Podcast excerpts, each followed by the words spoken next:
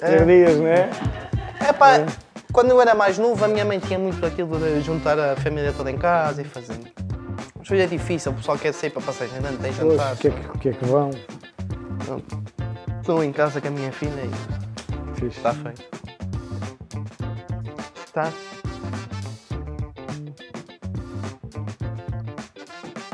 Eu Já tinha saudade de dedinho, por acaso não é uma coisa que. Muitas vidas. Não, não, eu estou lá, eu realmente também saio de casa. Ah, ah, desculpa. Já viste se eu sujo o tapete a teu irmão? E Jesus, mas é verdade. Tá? Tá, tá bom. Então ah, posso. Ok. Não. Ah, é porque nós ah, estamos a pensar em reformular o, ah, o canal e lançar isso numa plataforma específica do, do o podcast numa plataforma específica porque antes estava integrado com outros projetos que o Miguel tinha no, no canal do YouTube. E então nós estamos a pensar lançar um canal específico do YouTube para, para o podcast, cont- continuando com, com a mesma essência, o mesmo conteúdo. E aproveito para, para pedir um apelo que o pessoal comece a seguir e a subscrever porque a vida está muito difícil e eh, é um aspecto fundamental para que a gente tenha alguma motivação de continuar a, a produzir isto. Hoje aqui com o nosso amigo Chico.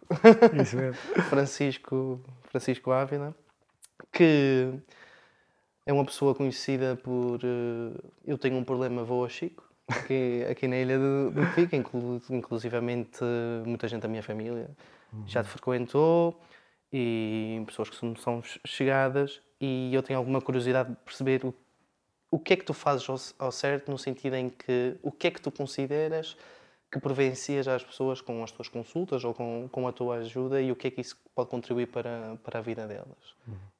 Então, antes de mais, obrigado pelo convite. É muito fixe estar aqui com vocês todos. E, e sim, apoiem o canal, que isto é importante e a vossa iniciativa é muito porreira. Eu já sigo vocês há algum tempo e gosto muito do trabalho.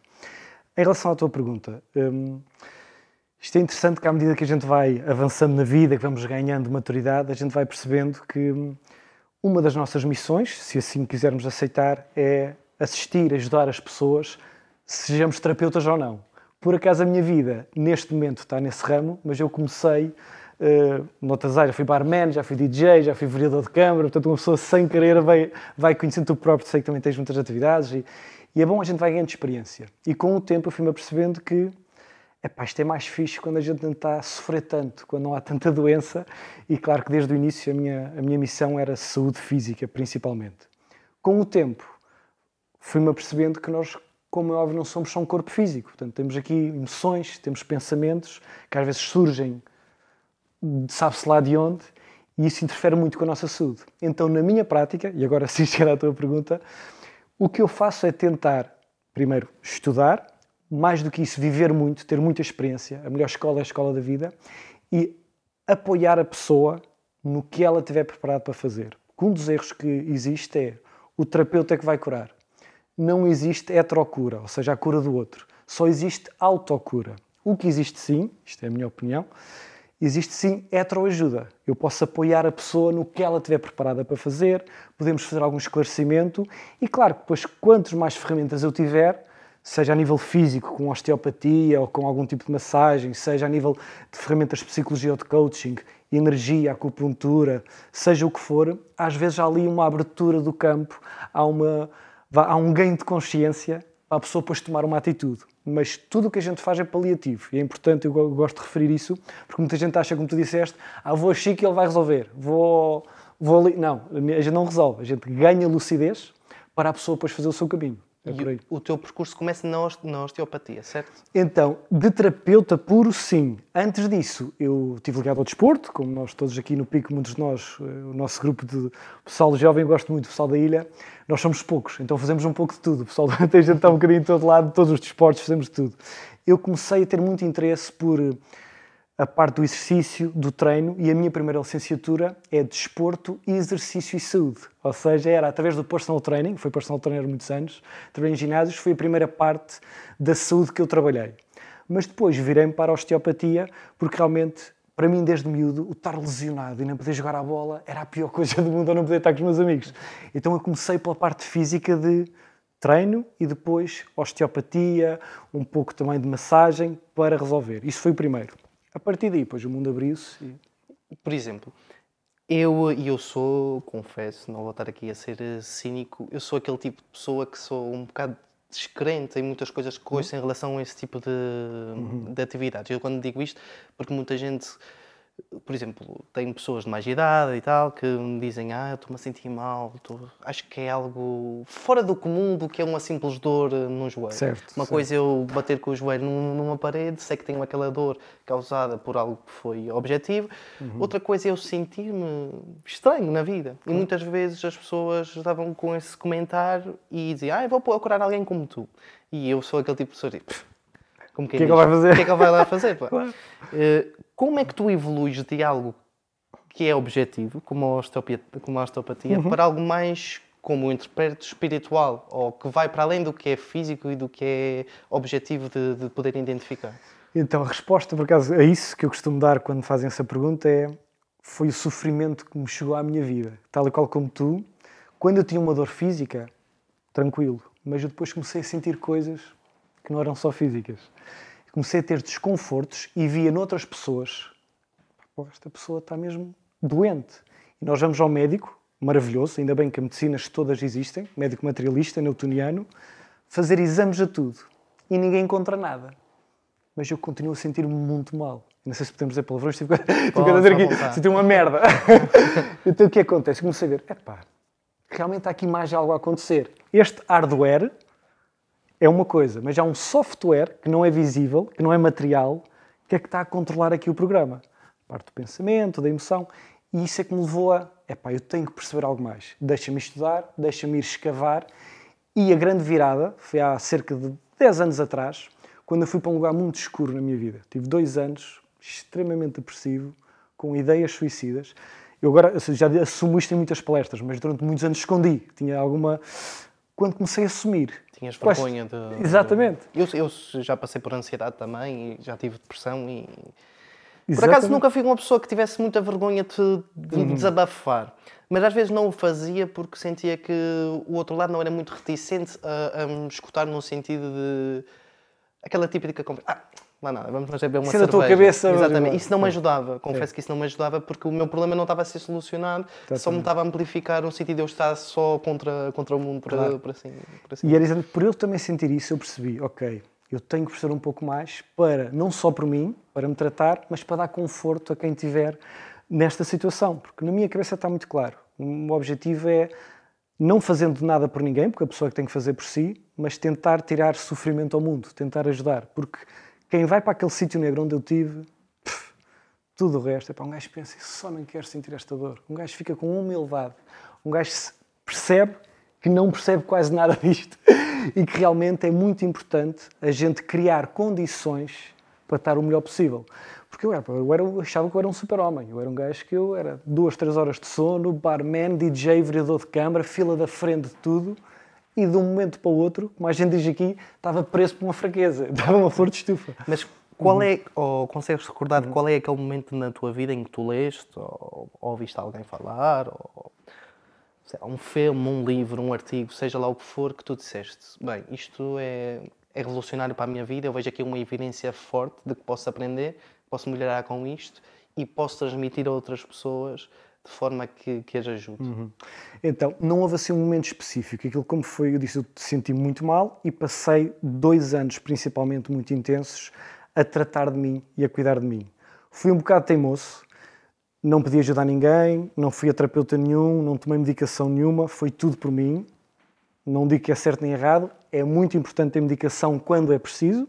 Quando não é, se for possível, também estamos aqui, estamos bem eu tive que passar por aquele processo para perceber que, com às vezes as condições adequadas, a gente consegue sair de estados muito tensos. O que me aconteceu, eh, mais especificamente a tua pergunta, quando eu já estava a sair e já estava melhor, é que me surgiram depois, e comigo é sempre assim. Quando eu começo a ficar melhor, é que surgem os livros e as ciências. Disse, agora, isso tinha sido há um ano atrás, tinha dado mais jeito. Mas dizem quando o aluno está preparado, o professor aparece. Mas foi muito bom porque uma das que me fez a virada são as duas ciências que eu agora estou mais uh, dedicado. Uma é a mecânica quântica, e estou a fazer um doutoramento em medicina integrativa quântica, E a outra, que é talvez a que eu estou ainda mais eh, entrosado, é conscienciologia, que é o estudo da consciência. Podes começar pela primeira e tentar explicar. Ok, então, ao nível quântico é muito redutor, eu gosto muito porque a quântica, até os próprios físicos quânticos dizem é, quem acha que percebe a quântica não está a perceber nada disto, porque as leis são completamente diferentes do mundo físico newtoniano. Ou seja, o nível, a ciência materialista, que é maravilhosa, só mede a matéria. Maravilhoso. Funciona, existe, há uma comprovação e os nossos cinco sentidos, visão, audição e toque, conseguem perceber. A nível quântico, as leis são todas alteradas. A gravidade não funciona. Aqui a gravidade, eu deixo as lápis cair, ok. A nível quântico, os átomos e os eletrões mexem-se com leis completamente singulares, não tem nada a ver.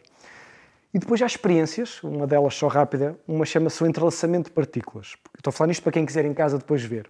O próprio Einstein chamava isto o efeito fantasmagórico à distância. Ele não curtiu nada esta experiência, porque provou-se cientificamente que nós estamos todos interligados e que, mesmo imagina, ele pegava numa partícula, dividiam a partícula em duas, estavam correlacionadas e separavam-nas por distâncias gigantescas. E depois o que faziam numa, a outra repetia igual. Mais rápido que a velocidade da luz, a uma velocidade imediata, mostrando uma das premissas da quântica, que é a não localidade.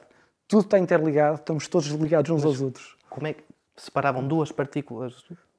Pronto. Então eles têm, eles têm uma partícula, um fotão, pegavam num fotão e eles conseguiam separá-lo. É com um aparelho tecnológico. Eu também eu não sei, não, não, não sei dizer ao pormenor, eles têm estes estudos e a gente vê lá nos, nos vídeos, mas eles têm um aparelho muito especializado que consegue separar uma partícula em dois. Consegue essa, fazer isso. E acabavam por se juntar, é isso? Eles separavam-nas imensamente e mexiam numa e ah, observavam a outra. E, observavam uma Exatamente. Na, na, outra partícula. Na outra, é. Entrelaçamento de partículas. A gente pode, ou hierarquia. Isto é muito interessante porque é que eles perceberam com isto?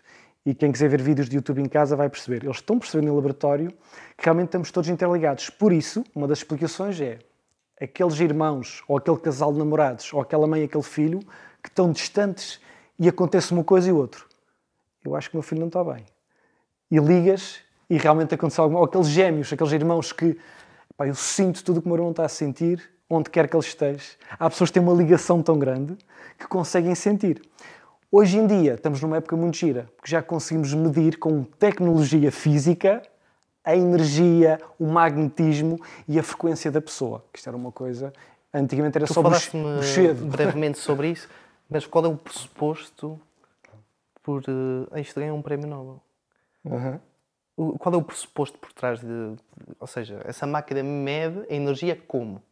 Ou que é a energia que é possível medir? Pronto, há vários tipos de aparelhos que medem tipos de energias diferentes. Então, nós sabemos que tudo é feito de frequência. Por exemplo, uma maçã tem uma frequência, até existem escalas de frequência. As emoções, procuras em Miguel, há escalas de frequência, penso que é de Hawkins. A raiva tem uma frequência, o amor tem uma frequência, a vergonha tem uma frequência. Em hertz, conseguimos medir em hertz as frequências de objetos, emoções, uh, frutos, qualquer coisa tem uma frequência, porque tudo é feito de átomos e eletrões. Isto aqui é a beleza da quântica. Vou, se calhar, olha, exatamente, está aqui. São as várias emoções. Uma explicação, se calhar, mais interessante. A matéria, isto é a ciência convencional, descobriu que a matéria é composta 99,999 de espaço vazio. Ou seja, isto, embora pareça uma cadeira dura, isto, 99% desta cadeira é espaço vazio. Só que isto vibra de uma determinada maneira, os átomos vibram de uma determinada forma, que parece duro. Qual é o exemplo que eu dou? Estás a ver aquelas portas de aeroporto ou de centros comerciais de vidro que andam muito devagarinho à volta que a gente tem que entrar? Aquilo é uma taliscazinha. Se aquilo estiver a andar muito devagar, a gente passa na boa. Aquilo vai passando, a gente passa. Mete aquilo a andar a 200 km hora e tenta passar. É sempre duro, vais sempre bater em algo. Ou seja, um átomo, dependendo da frequência, tem um aspecto mais duro, mais mole, tem um aspecto do oxigênio, um aspecto de um objeto, do cimento. Então, tudo na vida são frequências, são átomos em vibração. E isso é que dá o aspecto das coisas.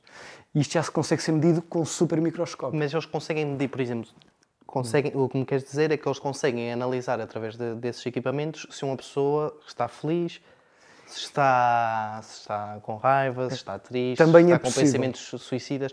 Mas isso é possível de comprovar através de cientificamente, por exemplo, através de, porque há determinados comportamentos que fazem com que uma determinada parte do cérebro se ative consoante certo. aquilo que estás a sentir. É possível haver uma correlação entre essa escala e esse tipo de, de de, de evidência, evidência, convencional ou ainda não, não, não, não há estudos que o O desafio hoje em dia é esse. As tecnologias estão a evoluir muito. E há uma outra tecnologia que também já fica para quem quiser pesquisar em casa, que são as fotografias Kirlian. A fotografia Kirlian é uma, uma máquina fotográfica que consegue medir o campo energético em volta de uma mão, uma, em volta do corpo, de, de uma fruta, de um objeto.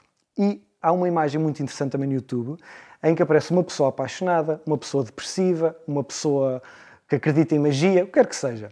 E o campo energético à volta, completamente diferente. Até a cor, a espessura do campo de energia, às vezes está mais, maior, às vezes está menor. E o giro disto é que a tecnologia está a evoluir para esse ponto, para chegar a um ponto em que tu chegas e a gente, através de um aparelho energético, sem tu dizeres nada, a gente mede o teu campo. Mas mesmo sem usar estas tecnologias, vamos aqui agora a uma questão mais básica. Oh, Miguel, depois podes procurar no Google Scholar se há algum artigo sobre as fotos que ele, por favor. Sim. há uma coisa mentira que eu costumo dizer às pessoas que é, mesmo que não houvesse tecnologias, e ainda bem que há, quantos de nós às vezes estamos muito bem dispostos, tranquilos, e liga aquele amigo ou aquela amiga mais chatinho, para ser simpático, e até mesmo à distância, um telefonema, 15 minutos, e tu acabas o telefonema e estás Jesus, eu estou sem energia nenhuma, eu fui aqui vampirizado eu estou que não posso. Mas como é que é? Alguém deu-te algum veneno? Alguém tocou em ti? Ah, não. Então o que é que aconteceu? A nível físico não aconteceu nada. Ninguém te tocou, não tomaste veneno nenhum. Houve algo aqui, a nível energético, a nível de conversa, a nível de pensamento, houve algo aqui que te sugou. Lá está, mas, Sim. por exemplo, eu sou, eu sou uma pessoa Boa, relativamente cética relativamente a isso. E para mim, lá está, simplesmente essa pessoa tem alguma, já se passou algo entre mim e ela que eu não, tem alguma ansiedade de lidar com esse problema, ou, ou aquela conversa causa-me algum tipo de transtorno ou memória ou inconveniente que eu não estou predisposto a ter que lidar no momento e acaba irritado. Certo. Como, por exemplo, eu às vezes chego a casa e a minha mulher está chateada porque porque eu ainda não preparei o jantar e ela senta-se ali ao meu lado no sofá, eu também noto que ela está assim um bocadinho mais, claro. Eh, mais distante, não é? Coisas normais eh, da vida. É necessário uma explicação tão complexa para um problema rudimentar da vida? Algo. Então, não deveria. Ser. Exato, isso é excelente teres dito isso, vou dizer porquê. E o engraçado, essa pergunta calha bem bem, que eu digo: qual é a necessidade de estar a, a, a perceber estas coisas de forma tão complexa? Para muita gente não é necessário e com a maturidade a gente simplifica, ficamos mais minimalistas. E percebemos, é a vida, a gente tem que se aguentar e fazer o nosso melhor. Porque este estudo todo é só para chegar a este ponto. A loucura disto é que quanto mais eu estudo, mais simples mais minimalista eu fico. E digo, pá, vamos falar de batatas e de couves, vamos dar um mergulho, ser a melhor pessoa que a gente... Tudo isto é para chegar lá. Mas ainda há muitas pessoas extremamente mentais ou que vão para sítios mais densos que ainda acham que precisam de uma explicação mental. Porque só aceitar a vida como ela é não é suficiente. Porque há pessoas mais mentais, há pessoas mais emocionais, há pessoas... Então isto é como quando eu aprendi a fazer desporto. Uns gostam de dança, uns gostam de musculação, uns gostam de correr. Ao fim e ao cabo, é treinar para a gente ter saúde. Mas existem... Porquê é que é 300 coisas? Porque cada pessoa entende uma linguagem diferente. Porquê é que a gente no mundo não falamos todos uma linguagem? Existe, energeticamente a gente tem todos uma linguagem, mas verbalmente, português, italiano, como há tanta gente diferente, há pessoas que necessitam de explicações mais profundas para chegar ao passo da paz e da serenidade. A paz e a serenidade é o que a gente realmente quer, supostamente é estar um estado de tranquilidade e serenidade. E vamos supor que realmente a ciência consegue comprovar e que, que essas fotos transmitem a realidade, não é? Conseguem medir os sentimentos das pessoas e que conseguem fazê-lo com, com exatidão. Onde é que essa ciência que estás a estudar pode realmente ajudar a pessoa?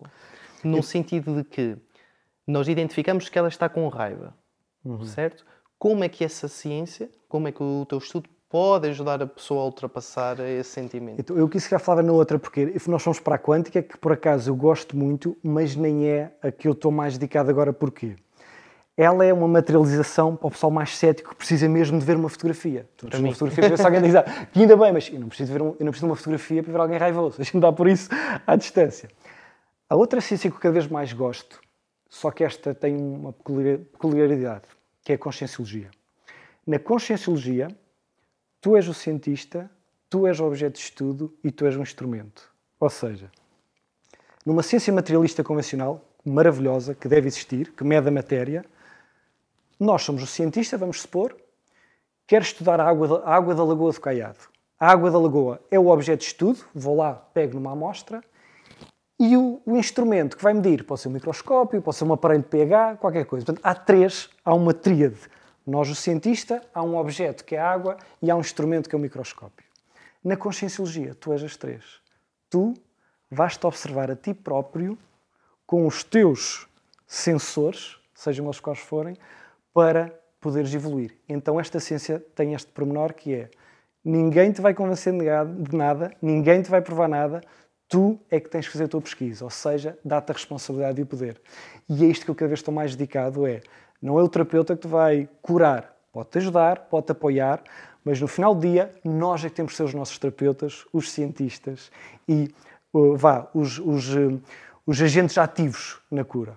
Não sei se faz sentido esta. Isto é muito desafiante. Basicamente, aquilo que tu me queres dizer, uh, desculpa lá, podemos só. Polish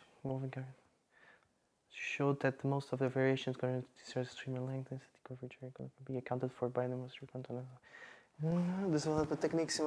Vertical, guys. Eu tenho este aparelho de cima da direita que faz aquele corpo, eu tenho. Que Leonardo. Eu tenho, eu tenho este aparelho, é BOL, eu tenho este. Uh, mas isso é um artigo. Vai, podes ir para cima, Sim. Não, vai, tira. Volta, volta. Isso é de um blog, penso eu. Eu estou a perguntar se há um artigo científico uh, passado por peer review e por todo o ah, processo que fosse, eu tenho que dizer, que fosse autorizado. Isto é que é o difícil, que as pessoas têm alguma bah, mais reticência na conscienciologia, que é a outra ciência que eu disse estou mais dedicado, não é por aqui que a gente prova. Como eu disse, és tu a provar por ti. E então aqui muda o paradigma. Chama-se o paradigma consciencial. Eu dou uma aula sobre isso, que é o paradigma científico, materialista, que é maravilhoso, depois o paradigma quântico, mas todos os paradigmas são maravilhosos, mas não explicam tudo. Então o que acontece? Quando um paradigma não explica tudo, explica certas coisas em certos contextos, tem que vir um paradigma novo. O paradigma consciencial, porque é que surgiu? Porque a medicina convencional, embora maravilhosa e explica muito bem a parte materialista newtoniana, há muita coisa que ela não consegue explicar e tudo bem. Não é melhor. Aqui, o chato é que as pessoas vão logo para competir qual é que é melhor. Não. Para a matéria, há ciências materialistas. Para o invisível, para a frequência, para o quântico, para o mundo quântico, há outro tipo de ciências com outro tipo de tecnologia. Mas quando tu, então tu dizes basicamente aquilo que eu retiro daí é tu fazeres um. Eu estou-me a sentir revoltado com a minha vida. Certo. Aquilo que isso me está a ensinar a fazer é refletir sobre a minha vida, sobre os meus hábitos, o porquê, os meus uhum. hábitos, não é? Uhum. Tentar ir alterando hábitos pouco a pouco até que eu veja melhorias significativas. Haja uma evolução da consciência. E, uh, uhum. e vá. Isso é o cada vez que eu mais gosto isso, é, é com questões. A cena é autoquestionamento exaustivo. É fazer perguntas até a pessoa ganhar lucidez. Mas a minha questão é, uhum. isso não se resolve simplesmente tendo hábitos saudáveis? Há uma coisa muito gira Comer Depende. bem, fazer desporto, estar feliz. Mas o comer bem, sim, e sim, controla. Mas, por exemplo, estar feliz. Muita gente diz isso é Alice. O que é que eu faço Sim, isso? sim, sim. Estar feliz é mais uma consequência que vem de. Exatamente. Mas eu falo por mim, por exemplo. Uhum. Eu, nesta, nesta época festiva, uma pessoa abusa e tal, com mais um doce, também gosta de fazer uma comida diferente, uma pessoa está aqui a visitar a família, vai, abusa eu, quando volto à minha rotina, eu sinto-me em baixo. Exatamente. Sinto diretamente um impacto de maus hábitos Perfeito. que eu fui uhum. uh, acumulando durante uma, duas, uh, três semanas. Vou voltar à minha rotina, começo a treinar, começo novamente a, a trabalhar, a ler, a estudar, volto Perfeito. a sentir com, a, lá está, mais energia, uhum. certo? Uhum porque estou realmente concentrado, tenho um objetivo no trabalho, tenho um objetivo de estudo e estou a, estou a promover eh, hábitos saudáveis na minha vida. Isso não resolvia 99,9% dos casos. Eu digo isto porque a minha, o meu ceticismo, muitas vezes, em relação ao, ao facto de tentar. Não, não, não quero dizer isto no sentido de estar a desprezar, claro, seja claro. lá o que for, mas estar a tentar complicar ou estar a tentar uh, criar. Uh, explicações eh, abstratas para determinados problemas é que muitas vezes nós depois não conseguimos separar aquilo que é uma vontade de ajudar, ou uma vontade de promover um, uma vida mais feliz ao próximo Uhum. do que é uma- um culto. Não sei se me estás a perceber aquilo que, que eu quero Sim, dizer. sim. Porque muitas vezes, eh, assim, eu acho que é um habitat muito propício a que muitas pessoas tentem aproveitar o facto de pessoas estarem vulneráveis, estarem desesperadas, estarem infelizes e precisarem de uma mudança na sua vida para benefício próprio. Sim.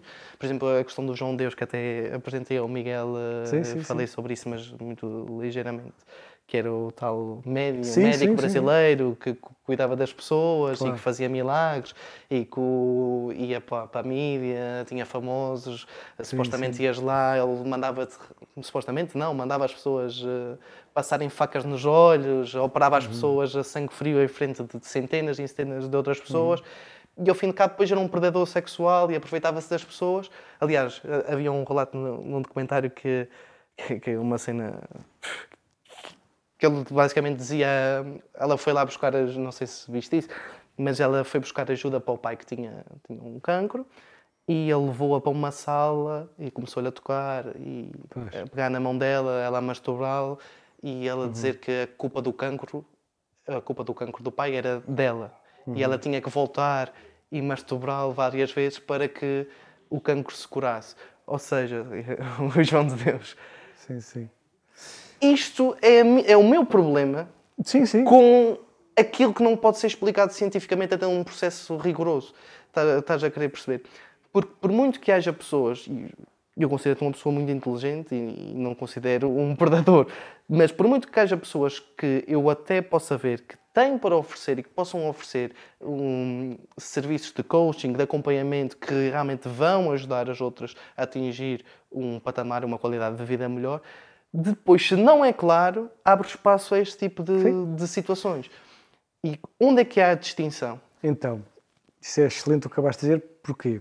Outro dia vi um autor muito interessante a dizer: se surgisse um novo Hitler, provavelmente seria alguém ligado à espiritualidade, por causa desta questão.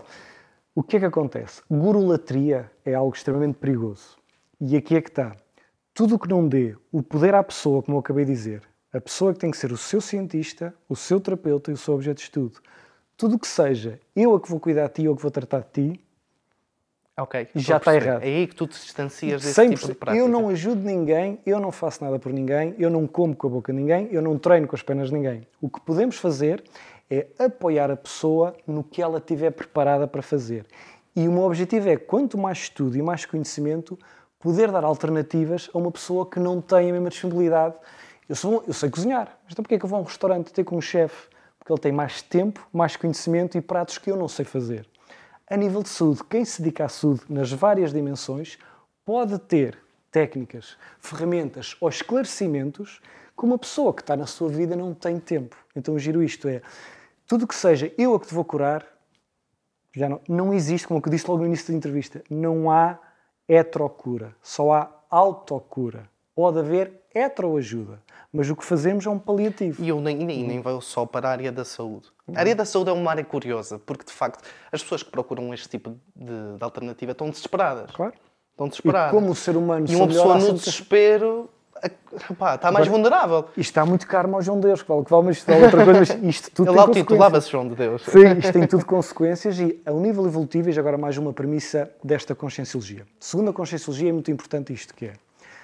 O princípio da descrença é não acredita em nada, nem mesmo no que eu vou dizer, cada um tem que experimentar e ver por si. Isto é a primeira premissa que para mim eu achei logo, foi cativou-me logo, que é, não é para manipular ninguém. A gente vai falar de coisas, de casuísticas, de informação, mas tu vais ganhar juízo e ganhar responsabilidade e vais aplicar e ver se te serve. Eu também vi uma epá, há pouco tempo que nós já tivemos um documentário, que esse documentário até está na Netflix, que era um casal, que a ideia até partiu do rapaz, também se dedicava assim a práticas espirituais, e depois um casal, supostamente era o casal perfeito e tinha atingido aquilo que eles chamavam almas gêmeas perfeitas, também não e existe, criaram isso é outra uma, um- uma seita Sim, sim. em que ajudavam mulheres eh, pronto, que estavam vulneráveis, que estavam Claro, claro. tristes por não terem um parceiro, e, epá, e manipulavam a vida delas a um ponto que diziam com quem é que elas iam sair. Inclusive, elas encontravam alguém, eles para vender mais, não é? Por exemplo, tu pá, começavas a falar com um rapaz e tal, sentias uma conexão, olha, vou namorar com, com este rapaz. O que é que acontece? Eles diziam, olha, viram, ela encontrou alguém. Esta é a alma gêmea dela. Não sei quem, não sei o que mais. Começava não ligar nenhuma, começava a tratar mal e eles, para manterem o curso com credibilidade, insistiam que ela tinha que continuar Claro, a ver. claro. Inclusive, uma foi presa por stalking, porque pá, a pessoa acabou por se distanciar. Claro. E diziam, tu não podes vestir, tu não podes vestir, isto é o teu amor, isto é a tua alma gêmea. É isto que é, que é o indicado para a tua vida. Tu nunca podes desistir. E eu tenho lá está, não é querer ser do contra. É quando nós não conseguimos provar algo de um ponto de vista material e, e científico, há sempre espaço a que alguém se aproveite do. Claro. Alguém se aproveite do tema e alguém se aproveite do, do, do propósito. Claro. Mas é importante dizer aqui é ninguém deve provar nada a ninguém. A questão é esta. Tu vais provar por ti e o que a minha vida mostrou foi o seguinte, que é o giro para mim desta, desta ci- neociência. Enquanto nós estamos fortes ou quando a coisa corre bem, a gente tem muitas certezas. Só que às vezes a vida tira-nos o tapete. E tudo o que a gente fazia que até funcionava até então, às vezes deixa de funcionar. É, Porra, mas estou a comer bem, estou a dormir bem. Foi como aconteceu há 10 anos. Tenho amigos, não tenho dívidas, dou-me bem com toda a gente. E estou aqui depressivo, suicídio. Quimicamente, tudo impecável. Não tomo drogas, não fumo, não bebo álcool. O que é que está a acontecer? E tive que estar, tive que ir observar. E percebi, que depois te daria para muito, não aqui, não eu, mas que, além do nosso corpo físico, nós somos uma consciência, um princípio inteligente que tem um corpo físico. Nós não somos um corpo físico que tem uma consciência, somos que tem um corpo físico. E que além um corpo físico, temos um corpo energético, também já conseguimos medir muita coisa sobre isso, temos um corpo emocional e temos um corpo mental. E que todo o universo tem aqui frequências invisíveis aos olhos, mas que existem, não é para não as ver que não existe, que podem nos interferir connosco. Por exemplo, quando eu estava muito em baixo, eu entrei numa sala, que entrava várias vezes num ginásio no Porto. Não sabia o que é que tinha acontecido lá no dia anterior, mas entrei e dá-me um ataque de pânico. Eu, "Pff, mas que diabo é que se passa aqui? Com... Venho para a porta fora e um amigo meu que vinha a entrar, vê-me a descer as escadas e vem, pá, Chico, está tudo bem? Estou, estou, vou até casa. E ele, ah, estás a ver aquela sala que tu costumas ir? E ele não sabia que eu estava a sair lá. Estou, o que é que tem? Ontem uma pessoa teve lá um ataque de pânico, veio o INEM, veio não sei o quê, foi uma desgraça. E eu fiquei, ah, mas cético, eu sou muito cético, eu sou muito cético, mas sou cético otimista. Eu disse, ah, queres ver que eu se calhar senti aquilo? O que acontece? Depois fui estudar, há agora uns aparelhos, até uma que é uma Sputnik, que é uma, uma, uma antenazinha que consegue medir a frequência de uma sala. Por exemplo, uma sala de um casal que te escuta todo o dia, a energia fica diferente. Quem é mais sensível, pessoas mais sensíveis, que isto é a maior tecnologia Mas quando tu dizes a energia, o que é que é medido, ao certo? O ambiente. O ambiente tem frequências, as tais frequências que há bocadinho o Miguel mostrou, amor, alegria, tristeza, em hertz, é possível medir um ambiente. Uma casa onde há muita discussão, há muita raiva, há muito não sei o quê. Só que lá está, não devia ser necessário tecnologias. Tecnologias é bom para os céticos, se precisarem disso. Quem é mais sensível, e foi como aconteceu, eu quando tive aquela, aquele lugar escuro onde eu fui, eu tive uma abertura, chama-se, tive uma, uma sensibilidade elevada das coisas. Posso, Sim. Mas, por exemplo, isso não deveria depender de da forma como tu encaras o sítio? Vou-te dar um exemplo. Imagina, estamos aqui ao pé da igreja da Calheta. Certo. Provavelmente já casaram aqui nesta igreja, Sim, não é? sim. E há casamentos muito felizes. Alguém vem aqui no verão, volta à Calheta, vê a igreja. Supostamente para essa pessoa há uma associação positiva Sim, da também existe. igreja. Claro, isso também pessoa. existe. como há Imagina que eu terminei com uma namorada aqui há Certo, 10 anos certo. atrás. Isso é o gatilho, Vou, é o não vou gatilho. ver a igreja da mesma maneira. Pois. Como é que pode haver uma medição única? Depende exatamente daquilo que aconteceu naquele eh, preciso momento. Não há medicina, isso é que é o que chato da energia. Por isso é que a medicina convencional tem dificuldade com isso. A energia muda constantemente. Tu não podes ser uma medição única. Agora, por exemplo, neste meu caso, que isto é só para mim, isto, eu não quero, atenção, eu não quero convencer ninguém de nada. Quem estiver a ouvir em casa, não acredita em nada, não quero convencer. Agora, eu entrei numa sala, num ginásio, que eu adoro e que todos os dias entrava. E naquele dia senti algo sem gatilho nenhum negativo, que era na sala onde eu costumo dançar, portanto não tinha lógica. E o teu cérebro começa, pá, aqui qualquer coisa. O que é que aconteceu? Isto é para mim. Eu fiquei tão sensível que eu passava ao pé de qualquer pessoa, não acreditem no que eu te vou dizer, mas começava-me a dar uma dor no corpo, começava-me a dar um ataque. E eu, então o que fiz? Como cientista cético que sou, perguntava, olha, eu agora cheguei ao pé de ti, começou-me a dar uma agonia. Tu tens algum problema, ou tens, tens estado. Um confirmava, outro confirmava, outro. E tu começas, oh, como é que eu estou a sentir isto? Isto parece uma coisa. De... Não, isto é. Chama-se um teu campo energético, que é a tecnologia mais potente de todas. Isto é muito mais potente que qualquer nave que o ser humano crie. Qualquer sensor que o ser humano crie, por mais fantástico que seja, o teu cérebro, o teu coração, os teus chakras, o teu corpo, é muito mais potente, como é óbvio, e é muito mais inteligente. Só que nós estamos tão distraídos e somos tão ensinados a não sentir nada que a gente perdeu algo que os nossos tribais tinham. Os tribais. A minha sobrinha, quando tinha 6 anos, eu sou, mas que sou o melhor ator. E ela chegava para mim e dizia: Chico, tio, estás bem? Eu dizia: Estou, estou. Se eu não tiver, ela sabe. Mas eu disse que estou. Eu sorri. Eu até sou um bom ator.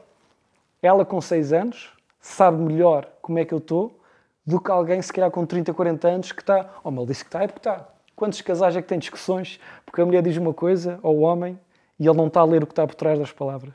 Ele não está a ler a comunicação não verbal, não está a ler a energia. Sim, sim, sim. Eu chamo o efeito sim, DJ. Efeito DJ é ler a sala. Ah, mas ele disse. Eu amo, tu és como uma caixa, és um caixote, uma porta. Lê energia.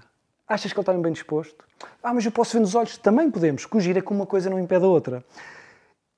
Para mim, o que eu Aliás, tento... isso é ciência. Isto, isto é para concordar. Acho que a comunicação não verbal é responsável por, por, por, uma expressiva é. porcentagem daquilo 93. Que é. 55 é o corpo, 38 é a intuação e só 7% Carol é Culper. Exatamente. Se assim, Também é legal algumas coisas sobre isso. Exato. Aqui na questão da, da, do... Isto vai ter no canal do YouTube, não é? Tem uma coisa boa. Por exemplo, quem tiver... Vamos for cá o canal do YouTube, há o podcast no Spotify, onde quer que seja, e há uma transcrição da nossa entrevista. Se tu agora perguntasses assim, Chico, como é que tu estás? E eu, estou muito bem, Rodrigo. Quem ler a transcrição, Chico está Mas era isso que eu te ia perguntar. Primeiro, uhum. ou aproveito já para perguntar isso. Sim. Se isso é verdade. O quê? O quê? O quê Realmente, se essa máquina funciona, se essa máquina mede as coisas como A máquina somos nós, não, não... A inteligência artificial vai conseguir, vai conseguir ter emoção. Porque eles vão conseguir simplesmente automatizar esses processos e realmente vão conseguir meter um robô satisfeito, vão conseguir meter um robô com raiva, vão conseguir criar um robô com, com depressão.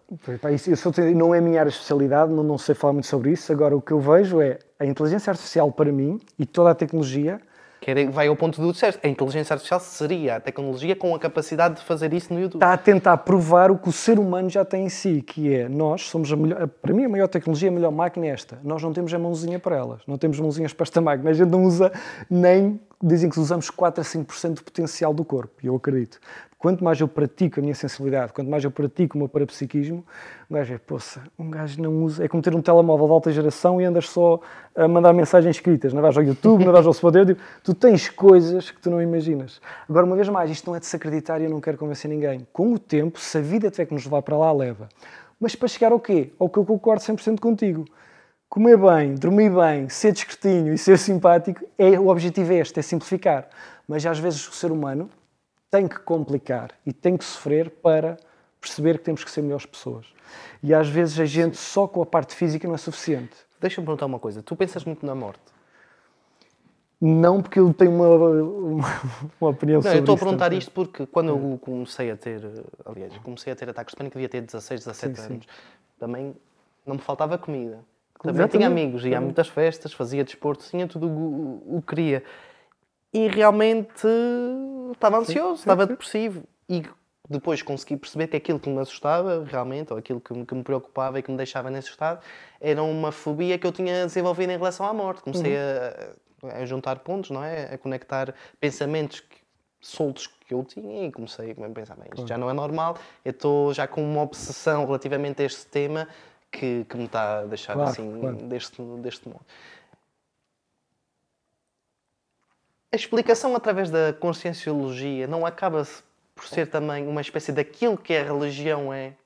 Não. Para ajudar não, a pessoa? Ou em que é que te fere? Eu digo isto no sentido Sim, em ajudar a explicar aquilo que tu não consegues por ti mesmo, mas aqui tu numa consegues. perspectiva de fé, numa perspectiva não, de acreditar que o que vem depois é positivo, é feliz. Porque para mim, muito, da, da, muito daquilo que é religião é exatamente preparar-nos para o que é a morte ou, o que é o tentar Sim, atenuar, é uma tentativa, é uma tentativa. tentar atenuar o sofrimento na Sim, Terra Sim, para que É nós tentativa. aceitemos o que é a vida e aceitemos eh, as Claro. fatalidades de- da vida. Então, é excelente pergunta, mas é exatamente o oposto. A religião é dogmática. É assim, porque é assim, e Deus é que fez, e tudo, o criacionismo e tudo mais. Na conscienciologia, nós, há uma frase muito gira de um autor chamado Paulo Marrone, que ele diz: O que os cientistas ainda não perceberam é que a vida e as leis universais são só um reflexo da nossa consciência, é um reflexo do nosso nível evolutivo. E à medida que a gente evolui, as leis também vão mudar. Só que isto para o nosso cérebro isto é uma coisa, tudo que não é é sempre igual. O que é que a gente vai descobrindo com o desenvolvimento do nosso, da nossa sensibilidade para psiquismo e da saída lúcida do corpo, que eu posso falar depois sobre isso. Nós não somos este corpo. A morte é uma ilusão. Ou seja, o corpo físico, sim, o corpo físico vai ser descartado. E isto é uma coisa para. Não, vai ser descartado completamente. Mas até te digo, onde é que está o meu corpo de dois anos? Onde é que está o meu cabelo? Onde é que está?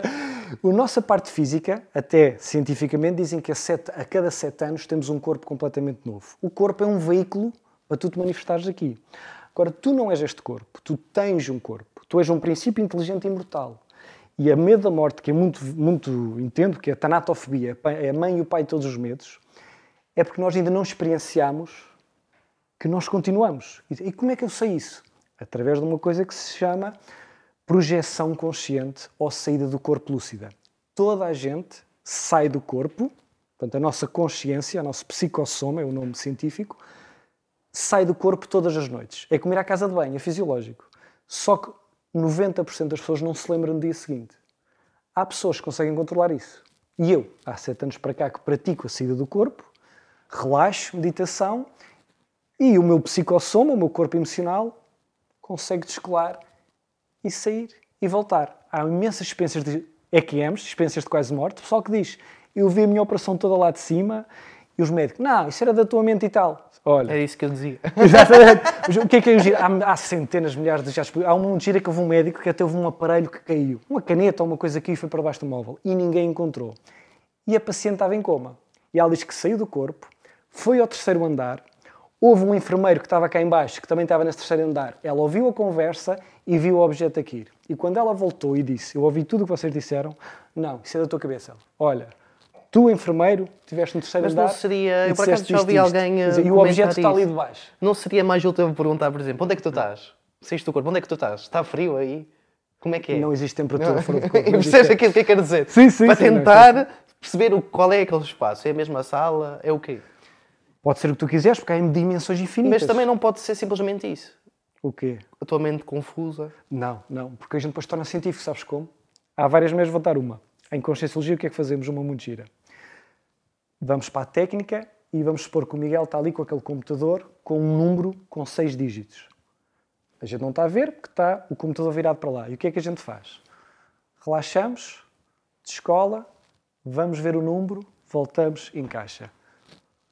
O número é tal, tal, tal. Faço isto 10 vezes, acerto 10 vezes. Digo ao Miguel, pega num objeto qualquer que eu não quero ver e mete na sala ao lado. Ou do continente. Achas que vamos fazer isso? Mas a gente faz isto no laboratório. Fiz um projeto que era o Fly-In. Mas tu fizeste? Sim, já fiz, nós fazemos isto no laboratório, fazemos isto em cursos de Conscienciologia. Já me deitei, sair, vamos ver. Quando tu Calma, voltas, calma. Mas aqui também, também pode ser. Pode. Quem fez o teste foi o. Quem te vendeu o curso. É que senão Então, podia o que ser é que eu ele a dizer, está certo o número, que está é que certo o número. Não, eu Estou a vou- brincar. dizer, eu não me vou enganar a mim próprio. Tá? Então, Mas, mas isto é, uma vez mais, gente, isto não é para convencer ninguém de nada, é só até para dar paz. Que eu não quero falar muito, porque algumas pessoas podem ficar até, mas não há que ter medo da morte, mas ah, o Chico disse então vou perder o medo. Não. Só quando a pessoa experienciar que a gente continua. Mas então isso é um processo de meditação que tu consegues sair do teu corpo, por assim dizer? Todos saímos, exatamente. Mas isto é, isto é induzido por mim. Todas as noites a gente tem que sair de corpo, senão a gente passava-se. A gente sai, só que às vezes descolamos só um palmo, às vezes descolamos um metro. Muitas vezes há pessoas que E tu olhas para o teu corpo? chama-se autobilocação. A gente consegue sair, olhar para trás e olha eu ali sentado. A primeira vez o pessoal fica tão, tão que volta a encaixar. A gente tem que manter a serenidade fora do corpo. Chama-se Mas isso, projeção Mas consciente. tu tens de fazer isso? Num, num sítio controlado? Num... Treina todos os dias. Eu treino todos os dias, na cama, todas as noites tu sais. Só que a gente quando volta, ou não nos... A gente nem dos sonhos se lembra, como é que se vai lembrar disto? Agora há pessoas que, é pá, aquilo foi muito real, eu tive a voar, eu andei no meu teto, eu andei não sei quê. Mas depois dou por mim, estou na cama, ah, então foi um sonho. O sonho existe, mas existe muita mais coisa. E quando eu comecei a dar palestras sobre isto, que já existe tanta coisa na internet, médicos cientistas a falar disto, que são parapsíquicos e projetores conscientes, a quantidade de pessoas que vieram ter comigo, do pico, de todas as idades, que sempre tive medo de falar disso. Eu, desde criança, que eu vejo-me a voar e saio e vou ver o que é que se passa e volto e depois vou confirmar e realmente coisas assim. Pensam que é um sonho. Pensavam que era um sonho, mas depois como é que a gente torna científico? Muda algo ou arranja alguém que pega num objeto, que eu não sei qual é, vamos lá ver e vamos confirmar. Assim é que a gente começa a trazer uma, alguma cientificidade. Que tu não te vais enganar a ti próprio. Há um objeto, conseguiste ver, voltaste, a tua consciência ti. E isto é muito, muito interessante. Isto, na conscienciologia é, é, é, mais fácil encontrar coisas mais científicas. Há lives todos os dias na conscienciologia, no tertuliário. Mas isto, paralisia do sono, não é isso? Não, isto é, isto é outra coisa que também existe, que é catalepsia. Então isto é muito giro. Paralisia do sono, segundo a conscienciologia, é o quê? É catalepsia. É, quando tu voltas, eu tive muitos clientes que me procuraram com isto, fui a médicos, pus capacetes na cabeça e ninguém encontra nada. Não tens problema nenhum. O que acontece? Quando a gente encaixa, às vezes os corpos não estão exatamente iguais. E então o que acontece? Tu já estás consciente, mas não te consegues mexer. E queres gritar. Mete aí holossoma, se faz Oh, favor. Miguel. Não, é. Mete aí holossoma, se faz favor. Estás preso, não consegues mexer nem gritar. Se calhar eu sou cético demais. Se calhar sou Não, mas eh, continua, continua. Isto, enquanto não te acontece, não tem que acontecer, giro isto, isto é- a gente chama ser cético otimista, que é, eu sou cético, eu sou completamente cético, só que já me aconteceu tanta coisa, se meteres holossoma com H, holossoma, que é só para ser mais fácil, tem lá os nossos quatro veículos. O giro é também, no meu doutoramento de medicina quântica, já falamos nos vários corpos, nós temos vários corpos que interagem em dimensões diferentes. Do corpo físico está aqui a mexer na matéria física. O meu corpo energético sente a tua energia. O meu corpo emocional conecta-se com as tuas emoções e os nossos corpos mentais conectam-se com as nossas ideias. Só como está tudo encaixado, parece que é tudo só num corpo. Mas então, aquilo que... É aquela imagem exata do, do homenzinho de cuecas que estava ali. Olha, que lhe é saída do corpo, estás a ver? Sentada na cadeira e a descolar. E o holossoma são aqueles quatro corpos que estão E isso treina-se através da meditação? Como treino, por exemplo, a memorizar números? Eh, O nome não é meditação, existem técnicas, até há um livro chamado Projeciologia que tem 40 técnicas, mas as técnicas são infinitas, tu inventas, Mas, podes por inventar. exemplo, eu até estava a ler acima um, um livro sobre performance co- cognitiva há pouco tempo e técnicas de memorização. Imagina, eu quero eh, aprender a, a memorizar um- uma sequência de números que vai aumentando, 7, 8, 10, 9, 15, até 49, 50 números que me são dados de segundo a segundo. E aquilo que se utiliza é, por exemplo, eu consigo dizer 9 números. Diz-me novos números, de segundo a segundo, eu digo-te a sequência. Depois passas para 10, depois falho, volto aos 9, depois até ser progressivamente mais fácil para mim. Consigo- Esse processo é tentar o quê? Deslocar o corpo um bocadinho, Então, até tentar deslocar depois o corpo um outro bocadinho, pode ser. até quando já é confortável para ti o processo anterior. Então, existe mais de 40 técnicas Ou oficiais. tens eh, algum ritual espiritual? Ou... Nada, isto é, isto é completamente. Ba... O giro disto é que às vezes a palavra espiritual já está um bocadinho conspurcada e é uma pena. Porque isto é uma coisa extremamente científica e extremamente simples. Como eu disse, todas as noites toda a gente sai. Mas basicamente uma das técnicas é relaxares ao máximo o teu corpo para ficar extremamente. para o teu músculo e os teus órgãos não estarem a prender os outros veículos que ali estão. E, por exemplo, podes, se és muito bom em imaginar coisas, podes só visualizar a descolar, dia após dia. E com o tempo, comigo no início, os meus braços físicos estão aqui e eu sinto os meus braços energéticos do psicossoma a subir. Começo a sentir o meu corpo a embalonar, como se fosse um balão. Sinto uma perna a subir. E o objetivo é tentar descolar. Outra pessoa tem outra técnica do género. Relaxar e inspirar fundo, relaxar e fazer uma técnica chamada estado vibracional, que é mandar a energia dos pés para a cabeça e da cabeça para os pés, depois também as pessoas podem ver em casa, e ao acelerar a minha energia, eu ganho tanta energia que depois dou ordem mental de eu quero sair e há uma descolagem. Mas isto é uma coisa que tem que haver muito, muito treino. Há um autor que agora está a tirar medicina, eh, chamado Saulo Caldeirão, que ele diz: Eu estou a tirar medicina e sair do corpo é muito mais difícil que tirar um curso de medicina. Isto é mesmo treinar, isto é mesmo um treino de. Imagina, um treino de alta performance de um atleta. Isto é ser um atleta de alto nível destas questões. Da maneira que há um Phelps que nada e há um Sim, Ronaldo e. Messi, isto é um treino intenso que muita gente treina, treina, treina e não consegue nunca ter grande coisa. Agora, isto não é importante. Porquê? Agora, então estamos a falar disto tudo e agora estás a dizer que não é importante? Sim. Algumas pessoas precisam disto para ganhar perspectiva sobre a sua É vida. isso que eu queria, é esse ponto que e eu se queria tornarem fazer. melhores pessoas. Foi essa perspectiva Exatamente. que te fez esquecer aquele medo. Se tu fores ver no YouTube, há até um canal que é eh, Experiências Fora do Corpo em inglês. Pessoas que até eram não as melhores pessoas, ou muito preocupadas com a vida, e tiveram um- uma experiência de quase morte, um acidente ou qualquer coisa. Tiveram do lado de lá, saíram do corpo. Viram a família triste, viram muita coisa. E por acaso voltaram. Quase todos eles extremamente serenos, equilibrados, finalmente fizeram as mudanças na vida que mesmo com os estudos todos, fumar faz mal, deves treinar, não bebas tanto. Ah, mas enquanto não me acontecer nada. Vou esconder. o- Não, não, desculpa, não, não, isso é fácil, está tranquilo. E então o giro é isso, é muita gente, infelizmente, ainda precisa de um cagaço ou de ir a um outro, ganhar perspectiva sobre a sua vida, para no final de contas só ser um Sim, bocadinho melhor isso, pessoa e mais saudável. Aconteceu-me comigo e isso, numa fase mais ativa na vida, que acabas depois, de- quando ultrapassas essa fase, realmente olhas para trás e dizes: "Pá, este tipo de atitudes que eu tenho não são necessárias.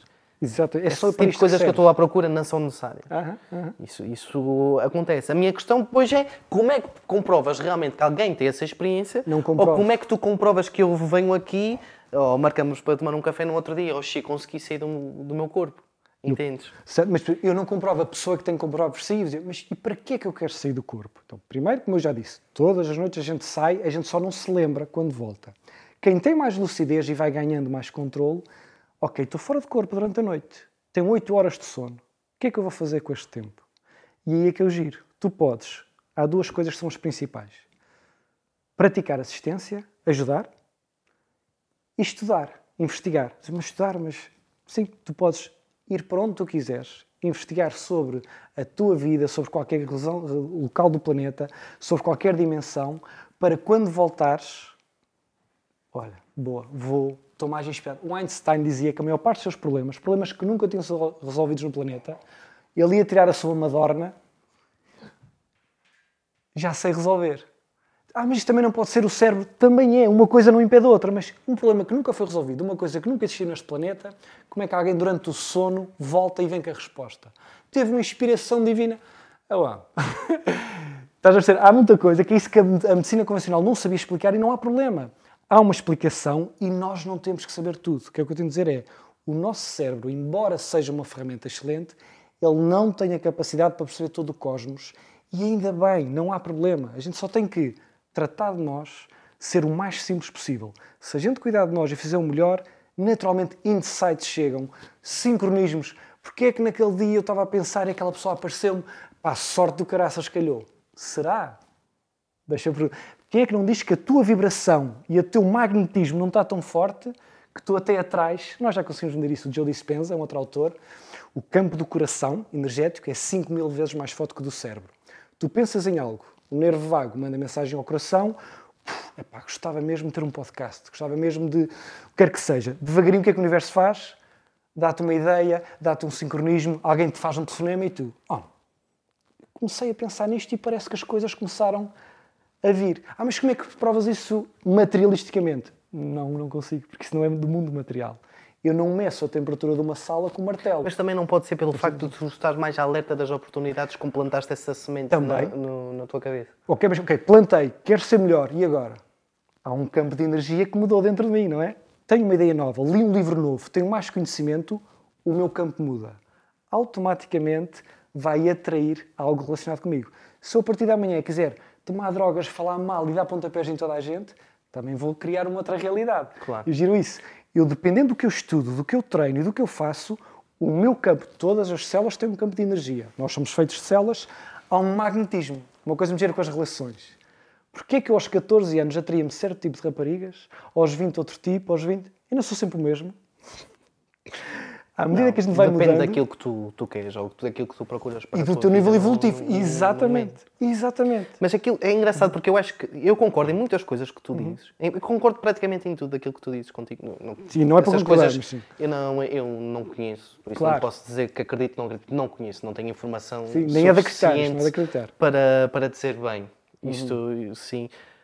Mas concordo fundamentalmente com tudo aquilo que tu dizes. Mas eu acho que o que tu chamas de energia ou o que tu chamas de atração, eu considero que é o retorno de hábitos.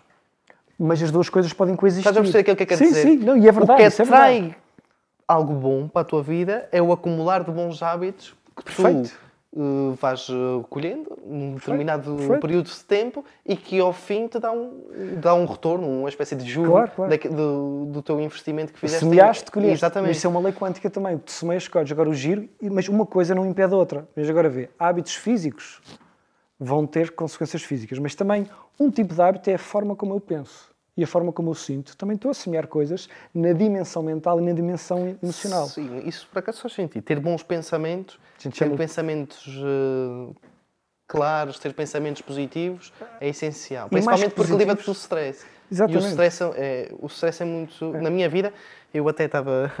Eu tenho um bocado de medo de andar de avião. Certo. E, estava com, com ela hoje, eu vim para cá, e até lhe disse: é impressionante, sempre que eu estou no avião, começo a pensar na morte outra vez. Sempre! Já viste?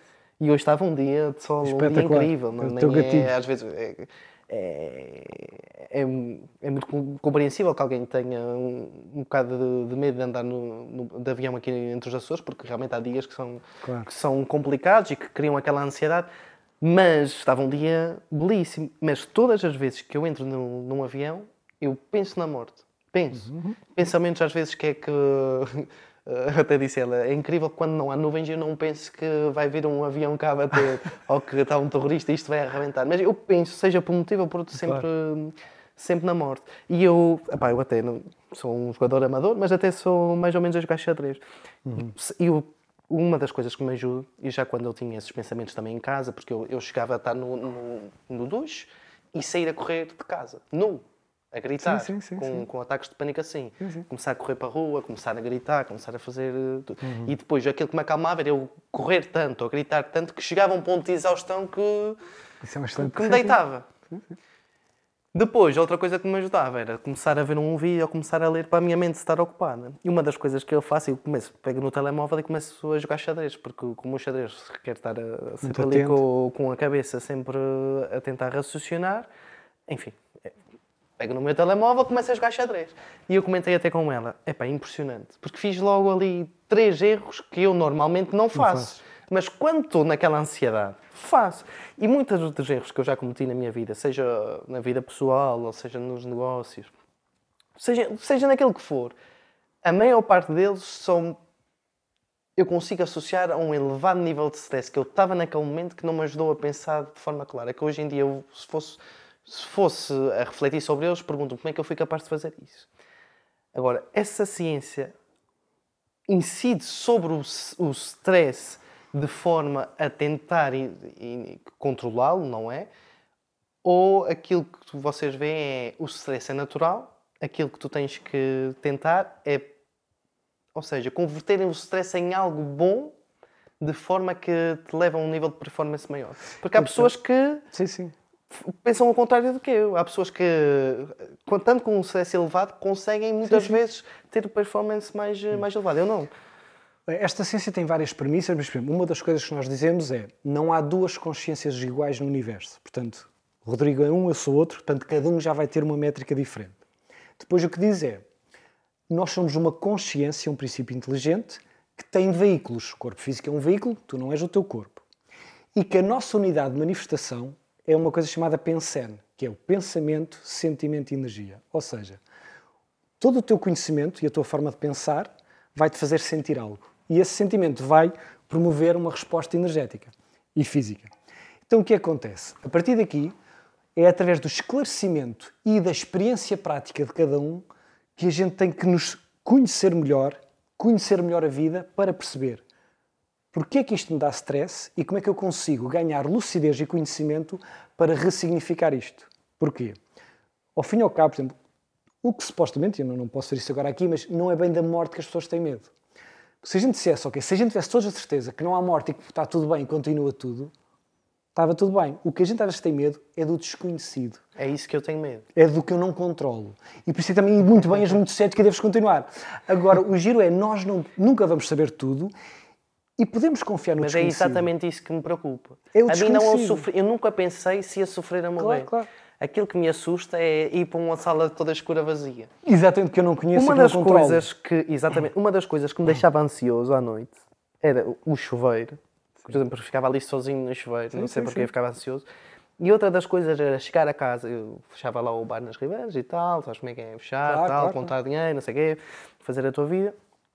Venho a chegar a casa sempre 4, 5 da manhã, olhava para o céu, ali em Santa Cruz, estrelado, e eu juro-te, dava-me um ataque de pânico imediatamente. Porque Aquela pensava na grandiosidade do, Exatamente, do universo exatamente, e do exatamente. quão insignificante eu era. Começava logo a pensar, o que é que acontece? E, e começava a pensar, como se fosse um grão de areia, até um ponto em que eu desligava e começava a gritar. É exatamente isso que eu, que eu temia. E o giro é que essas questões que tu que tu falaste agora aí são as grandes questões da antiguidade. Quem eu sou, de onde vim, para onde vou, o que é que eu faço aqui.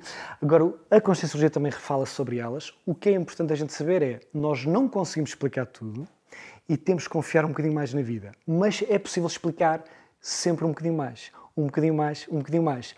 De acordo com a nossa capacidade, que há uma coisa chamada o limite de cada um de nós, e não há que ter medo de falar disto, nós temos muito potencial mas é fixe andar o passo maior que a perna. Há coisas que não é importante estar agora a mexer e a revirar sobre isso. A gente pode simplesmente, como tu disseste e bem, e era aqui que eu queria então dar a parte tranquila, falando no Huberman, que falámos hoje no Huberman. O Huberman, quando estudou o David Goggins, que é outra máquina, ele disse, ok, o pensamento é uma coisa que uns têm mais ou menos controle, mas epá, às vezes vem uma ideia do nada que ninguém controla, o pensamento é uma coisa que a gente não consegue controlar 100%, porque não é físico. Emoções, ele diz, God knows, emoções, isto tantão como anantão, há tantos gatilhos e tanta coisa a acontecer. Imagina que eu, em criança, alguém me bateu e eu estava ao pé de uma porta azul. Agora aqui, sem me lembrar disso, isso está no inconsciente, estou numa cadeira azul e estou aqui desconfortável e nervoso e mal saí eu, foi que levei um soco quando, era, quando tinha 10 anos ao pé de uma porta azul, ou um cheiro, um sabor. Isso pode acontecer. A nível energético, é a coisa mais aleatória de sempre. Então, qual é a única coisa que a gente pode controlar melhor? É o corpo físico. Então, como diz o Haberman, ele diz: o teu corpo físico é o comando da televisão, de tudo o resto. Então, mesmo que eu mentalmente não saiba explicar, estou no meio de um ataque de pânico, estou na ansiedade, se tu vieres para o corpo, respiração, água gelada, se tu tiveres bons hábitos, tu consegues controlar melhor as outras ferramentas. Na conscienciologia, eles tentam também ler, observar as outras dimensões para tentar perceber um bocadinho melhor porque é que eu tenho este medo, porque é que eu tenho este gatilho, porque Portanto, todas as ciências, no fundo, querem o mesmo, que a gente evolua. Só que a dimensão materialista e as ciências materialistas, e muito bem, estudam só o físico, estas ciências observam a parte não física da coisa. Mas é com o mesmo objetivo. Não é por mais nada. É, olha, tens uma ferida aqui no teu corpo emocional. Ah, mas tens aqui uma cicatriz. Mas não é uma cicatriz física. É um episódio que aconteceu, que está no, no teu inconsciente. Os tais 95% que estão para aqui, que a gente não se lembra. Um exemplo só rápido, para ser se calhar mais claro. Tive uma vez um amigo meu que ele não tinha alergias alimentares. E um dia ele estava a comer, acho que era marisco.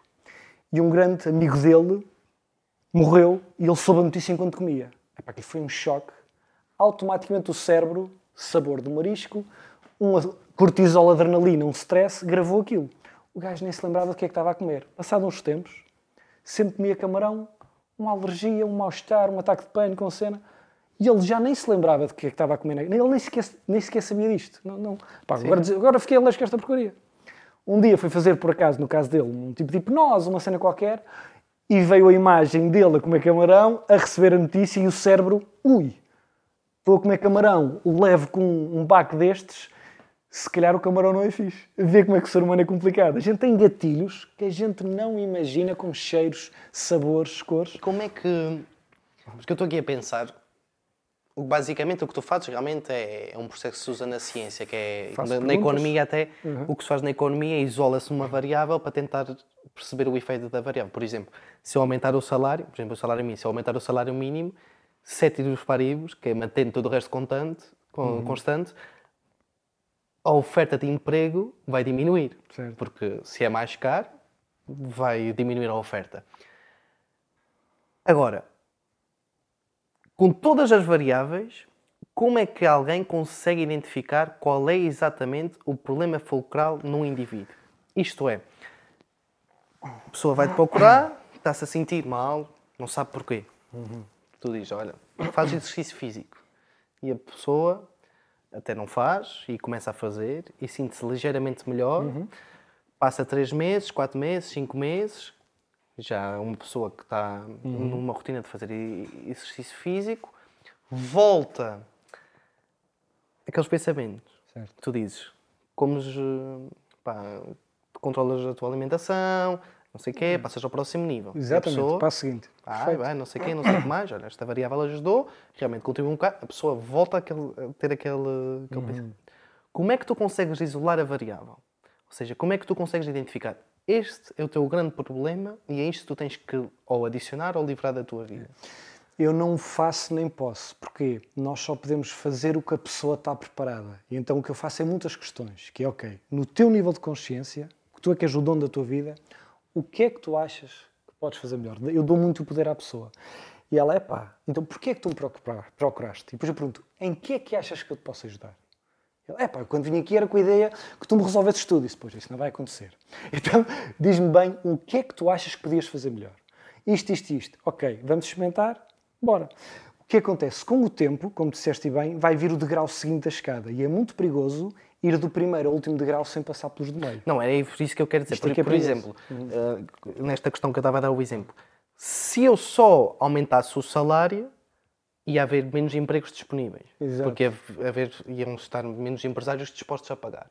No entanto, depois já há as outras circunstâncias da economia. Por exemplo, nos Açores, há outros fatores, como o aumento do, do turismo, não é? E, e a pujança da economia no momento, que no global, pelo contrário, a taxa de desemprego diminui, embora o salário mínimo esteja a aumentar. Uhum. Mas se eu isolasse só aquele fator, havia exatamente o efeito contrário do que está, do que Claro, está claro. a acontecer.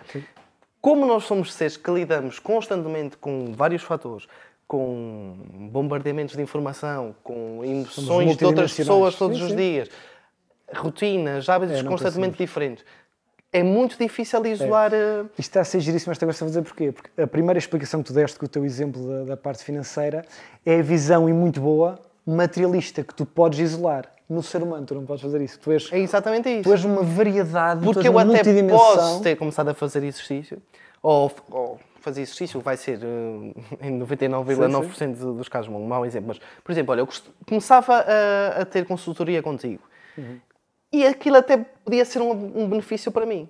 Tu até, se eu tivesse esse fator isolado, podia ser algo muito positivo. Mas imagina que acontece um fator que totalmente externo na minha vida que me deixa mais depressivo. E se calhar a conclusão que essa pessoa dizia, que eu, que eu ia tirar, era o Chico não me está a conseguir ajudar, não é? Isto é um- uma merda, isto não serve Sim, de sim. nada, não é? E muitas vezes podia não estar correlacionado. Mas lá está. Então, o que eu vou dizer É que muito difícil eh, Sim, sim, é. conseguir atingir um, Mas há uma coisa ideia boa. clara do que é que realmente ajuda e o que é que não ajuda. Claro que o ser humano não é uma coisa, é muitas. Mas o que é que é bom? Que é aqui o que faz as pessoas também ficarem em paz. Todas as dimensões do ser humano estão interligadas. A pessoa com a maior depressão, seja por que motivo for, se desinflamar o intestino e começar a treinar, vai ter 80% das depressões é um intestino inflamado. Não, mas eu toda a vida bebi, fumei, já o meu pai fazia. É, mas eh, a Eu todas... Parece a minha namorada. É, boa. Não, mas isto é, por- isto é por amor, isto é como ela também é por amor. Que é, e isso já está provado, e o Habermas explica isso muito bem, que é, nós temos um determinado tipo de limite físico e havia coisas que eu também conseguia fazer com 20 anos que de um momento para o outro, por exemplo, eu quando, eu não bebo álcool há 8 anos, mas eu sempre bebi um copo, na boa. Porquê é que eu deixei? Não é para me armar em esperto nem espiritual, foi que de repente, um dia para o outro, eu dava um golo, um golo numa cerveja e dava um ataque de pânico. Claro que há motivos físicos também para isso, mas eu nem estava inflamado em nada especial. Estava a acontecer outro tipo, chamados assédios e Eu, assimilações. por exemplo, estava-te a dizer que não. Estava a ver este copo de vinho, já não bebi há muito tempo. Eu, por acaso. Bebi eh, um dia no Natal, que até fui sair, jantar com Uhum. os amigos e tive aí 4, 5 meses sem, sem tocar num, numa pinga de álcool e eu também associo muito a isso. Porque se eu for É uma cerveja. realidade. Eu não, não acho que uma cerveja me vai matar. Sim. Mas acho que a rotina de estar a beber uma cerveja depois me vai tornar menos produtivo no meu estudo ou no meu treino. Claro. E, por exemplo, o Chico eu era há 15 anos atrás, não é o mesmo de agora, e eu, ah, então me vais convencer, não convenço ninguém. Eu vou viver a minha verdade. Mas o Uber, atenção, diz que basta duas bebidas alcoólicas por semana para ter efeitos de cerebrais. Ele tem razão. Só que muita gente fica, ah, mas toda a gente... Está bem, cada um faz o que quiser, eu não vou convencer ninguém nada. O que eu sei é que quando eu dava um golo, pode vir o Papa, o Presidente da República e o melhor cientista. Ah, mas isto faz-te bem. Eu dava um ataque de pânico, Sim, eu nem claro, quero isso. Eu giro- por isso é que eu gosto muito da parte consciencial, que é tu é que vais descobrir a tua verdade e não vais impô-la a ninguém, que se chama-se estrupo evolutivo. Parece estranho estas duas palavras na mesma expressão, mas estrupo evolutivo é, mesmo que tenhas boa intenção e mesmo que aches que tens conhecimento espetacular, estar a dar a uma pessoa que não pediu, que não está preparada ou que não é o momento dela, podes até estar a promover um fechamento, um, Fator ataque de stress adicional. Isso já me aconteceu uma vez na minha vida e foi uma lição do caraças, que eu, com toda a minha boa intenção, no meu início de carreira, dei um bocadinho de informação a mais a uma pessoa que ela começou a ficar. Eu, Jesus, não, ei, ok, vamos atrás. E depois tive que dar uma volta, porque eu estava com a melhor das intenções, só que como estava naquela fase de estudar muita coisa interessante e achava que aquilo ia ajudar a pessoa, o tal efeito de DJ que falámos aqui, que é o saber ler a sala, que é o desafio, saber ler, eu não soube fazer na altura. O que é que eu giro então cada vez mais para mim? Fazer muitas questões. Eu não sou pai de ninguém, nem tra... não, faço questões, dar o poder à pessoa para. Claro que quanto mais eu estudo e mais ferramentas tenho, eu ponho a hipóteses. O giro isto é por hipóteses, que é ok, Rodrigo, vens ter comigo um disso, Rodrigo. Estás-te a sentir mal para alguma cena? Vamos por hipóteses. Tu vais por algumas e enquanto eu te ouço, com a minha experiência, porque todo o dia vejo dezenas de pessoas, se calhar vou-te pôr mais duas ou três.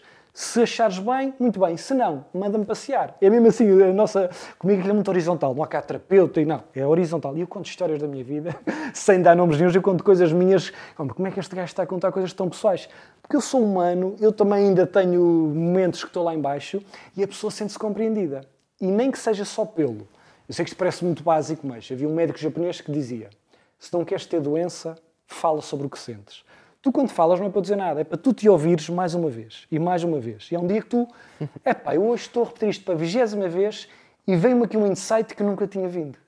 E eu dei-te espaço para tu falares, mas também com a minha experiência. Digo: olha, vou-te contar uma história minha. Ou vou-te contar aqui uma coisa que eu li outro dia. Já pensaste que eu sou, ei, vou experimentar isso. É pá, isso fez-me todo o sentido. E devagarinho é uma evolução consciencial, porque o nosso erro é achar que somos um carro bate-chapa que é só mudar peças, operar, meter medicação. Não. Ter um insight é uma expansão da consciência, com um estudo, uma conversa, uma leitura, todos os outros corpos abaixo, quando tu ganhas lucidez, a tua emoção, a tua energia, o teu corpo, há uma chamada cura espontânea. Uma das minhas disciplinas de doutoramento é curas espontâneas. Pessoal que tinham 3 meses de vida, todos os médicos, não há hipótese, vais morrer, e todos se curaram. Foram estudá-los. O que é que estes gajos andaram aqui a fazer? Segundo essa disciplina, só há uma coisa que eles para já estão ainda a tentar descobrir que é. Uns começaram a cuidar muito bem de si. Portanto, estavam debaixo de stress e tal, despedi-me, vou comer bem, vou treinar e tal. Mas outros... O fator de- do hábito do hábito. foi completamente Mas o que aconteceu? Outros, já que é para morrer, vão-me arrebentar todo. E também, se calhar, vou saltar, vou fazer, vou acontecer. Porque se calhar despenderam-se do fator de stress.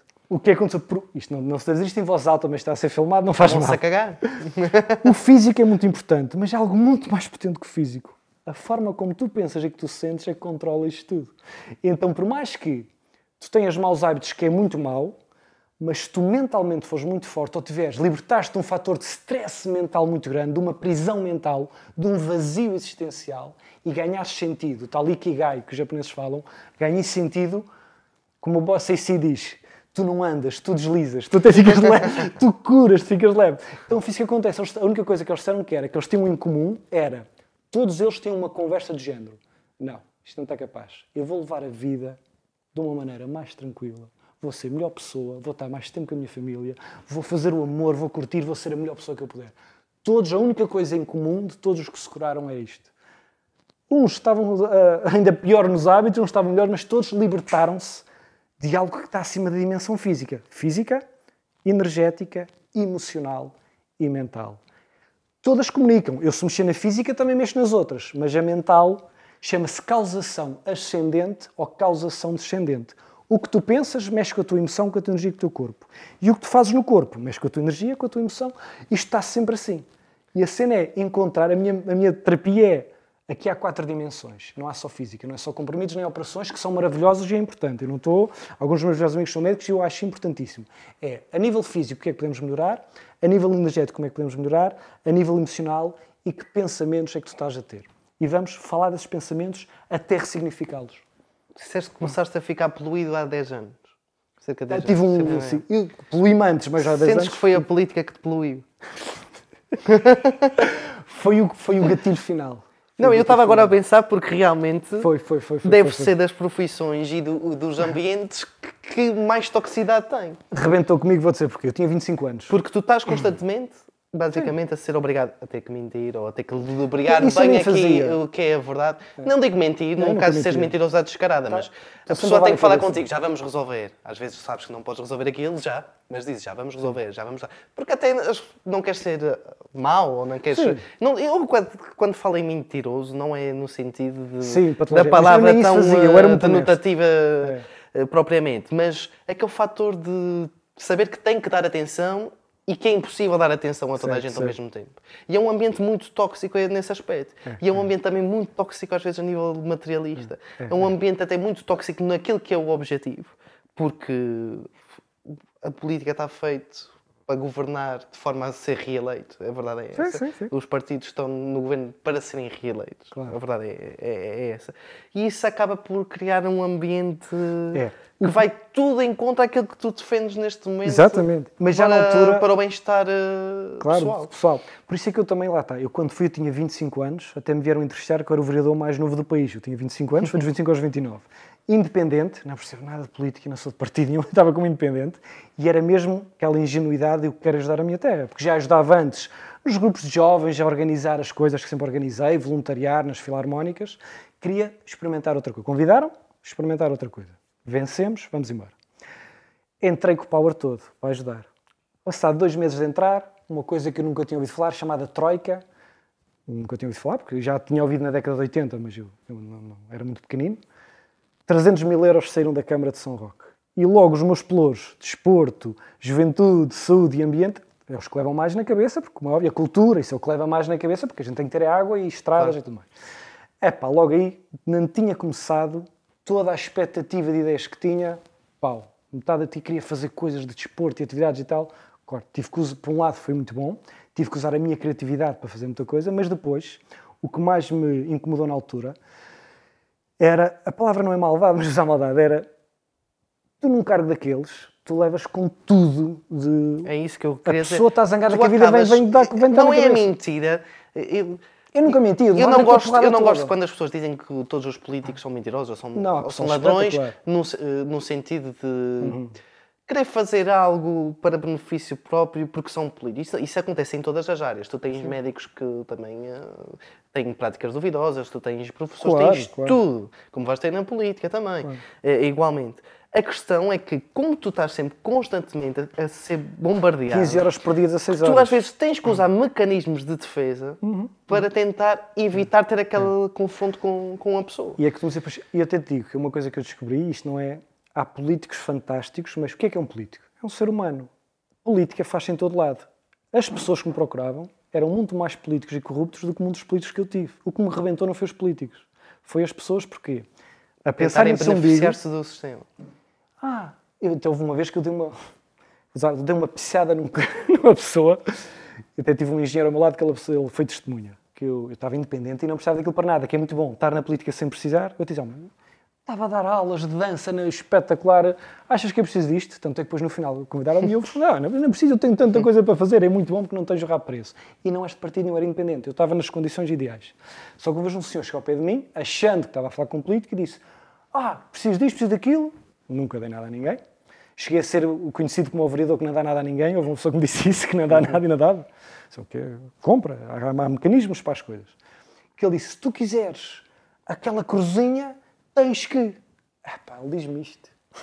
Estás a ver aqueles cores? Eu disse: ah, a última pessoa que eu sei que levou com uma cruz foi Nosso Senhor. E ele não gostou nada disso. Pega nessa cruz e mete-a.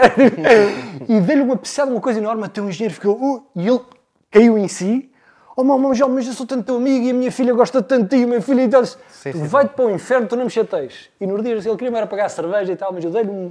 Que foi um valor Porque eu não te vejo nada uma pessoa nesse ramo, sinceramente. eu giro isso, deveria haver. Lá está, eu não sou nada especial, mas eu tive pena num sentido que é. Sentias que podias ter contribuído. A política, se houvesse pessoal que realmente. Isso é o meu maior problema, mas... É, É, boa- é uma aliás, boa escola ir lá, foi das melhores Contigo escolas não, não é muito adequado, mas eh, já que estamos quase em altura de eleições, a questão é eu pedi ao Miguel que fosse a qualquer site de qualquer partido que vai concorrer agora às eleições e eu não encontro em lado nenhum um plano.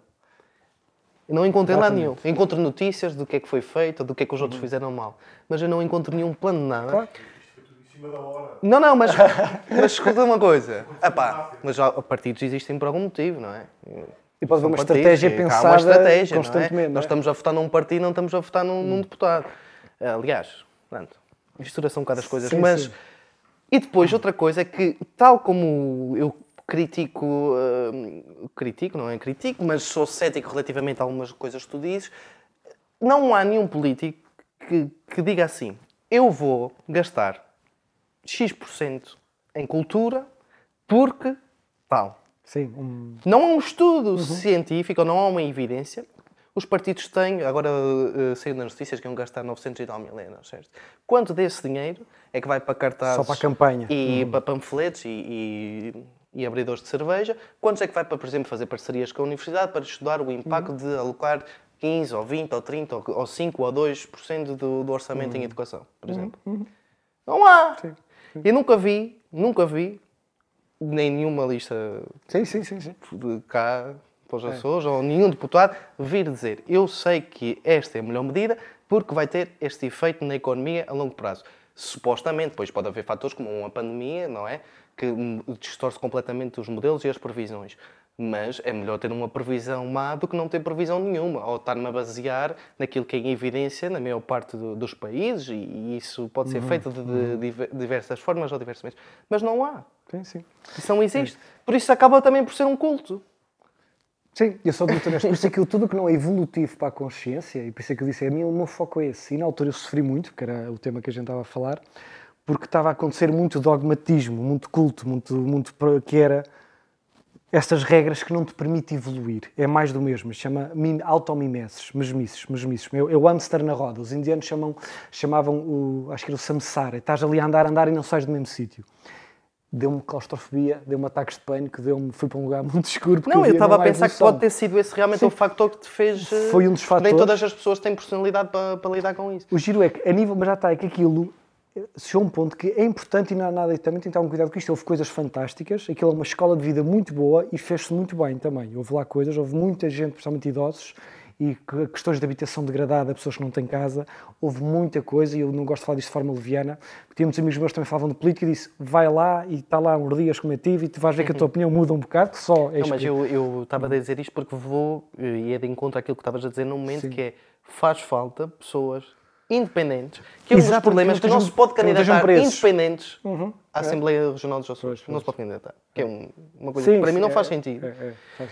Uh, temos de estar no- nos clubes, não é? Sim, e, sim, e sim. não na capacidade de- É, das pessoas.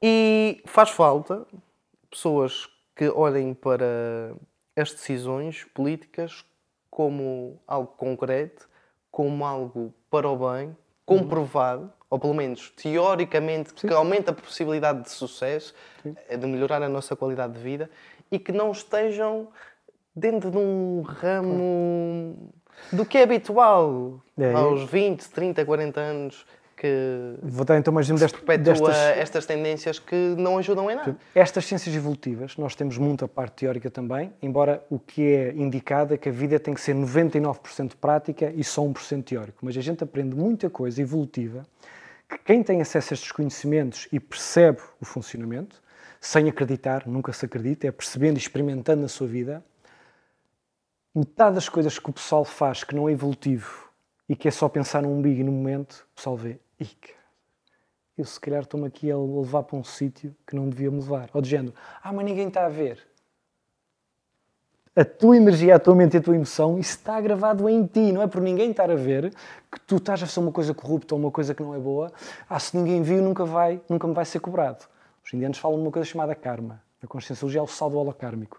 Isto é uma de se acreditar, é continuem a semear e depois falem comigo. Depois vejam. o que a gente semeia, a gente colhe. É uma lei muito clara no universo. E muita gente acha, "Ah, mas se ninguém vir, se ninguém souber, e se for aceito pela lei daquele país, há países que têm leis obsoletas, que embora seja a ética nesse país, a um nível evolutivo, isso não é muito fixe.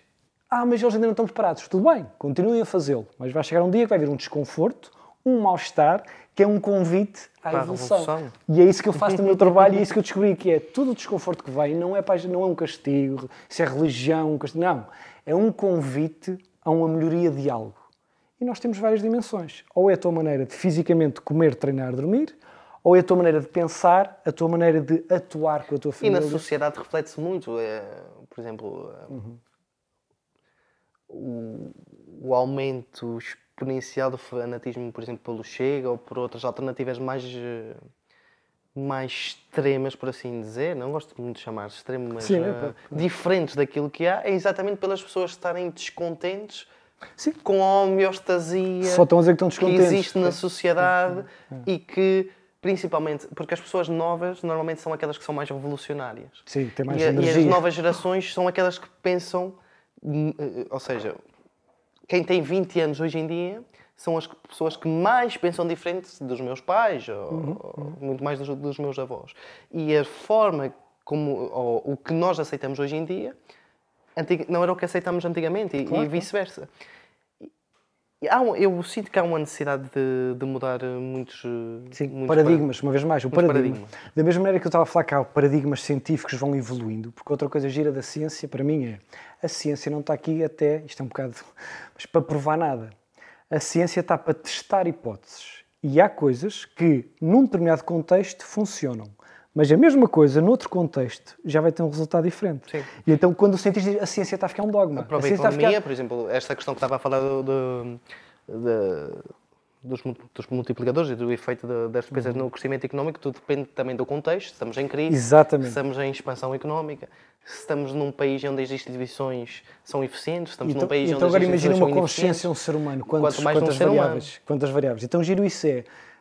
A gente temos um termo na conscienciologia que é verpon. Verpon significa verdade relativa de ponta, porque não há verdades absolutas. Há uma verdade para uma determinada altura. Noutra altura, essa verdade muda. E então giro isso é, nós somos um ser que está sempre em mudança e não pode haver, quando, depois quando dizem eu percebo, mas materialisticamente, quando, como é que eu consigo? Não consegues, porque o ser humano, o que o incomoda hoje Eu pergunto isso porque era isso que me dava conforto. Exato, exato. Não, e eu também, por isso é que eu fui estudar estas coisas. Tu sentes que nós vamos ser mais abertos a isso quando começarmos a viver todos em órbita da Terra? Que é inevitável. Segundo o Jeff Bezos, é Isso é inevitável. inevitável, é. E ele até diz que é mais seguro viver que nós. eh, Há um professor. Em estações espaciais, não é? É. O Nassim E a Terra vai ser tipo Can- Cancún É, veio para as pessoas passar férias. Eu tenho um professor no meu doutoramento de, quântica que é o Nassim Haramein. Ele diz que estamos, eles só estão a poucos dias, meses de descobrir uma lei que depois fazer uma nave do tamanho do planeta Terra vai ser muito fácil porque eles vão descobrir aqui uma forma de É isso que se diz. Exato. Depois não, é mais seguro estar à órbita mesmo por causa de meteoritos e tal, é mais seguro e vimos cá passar férias do que estar.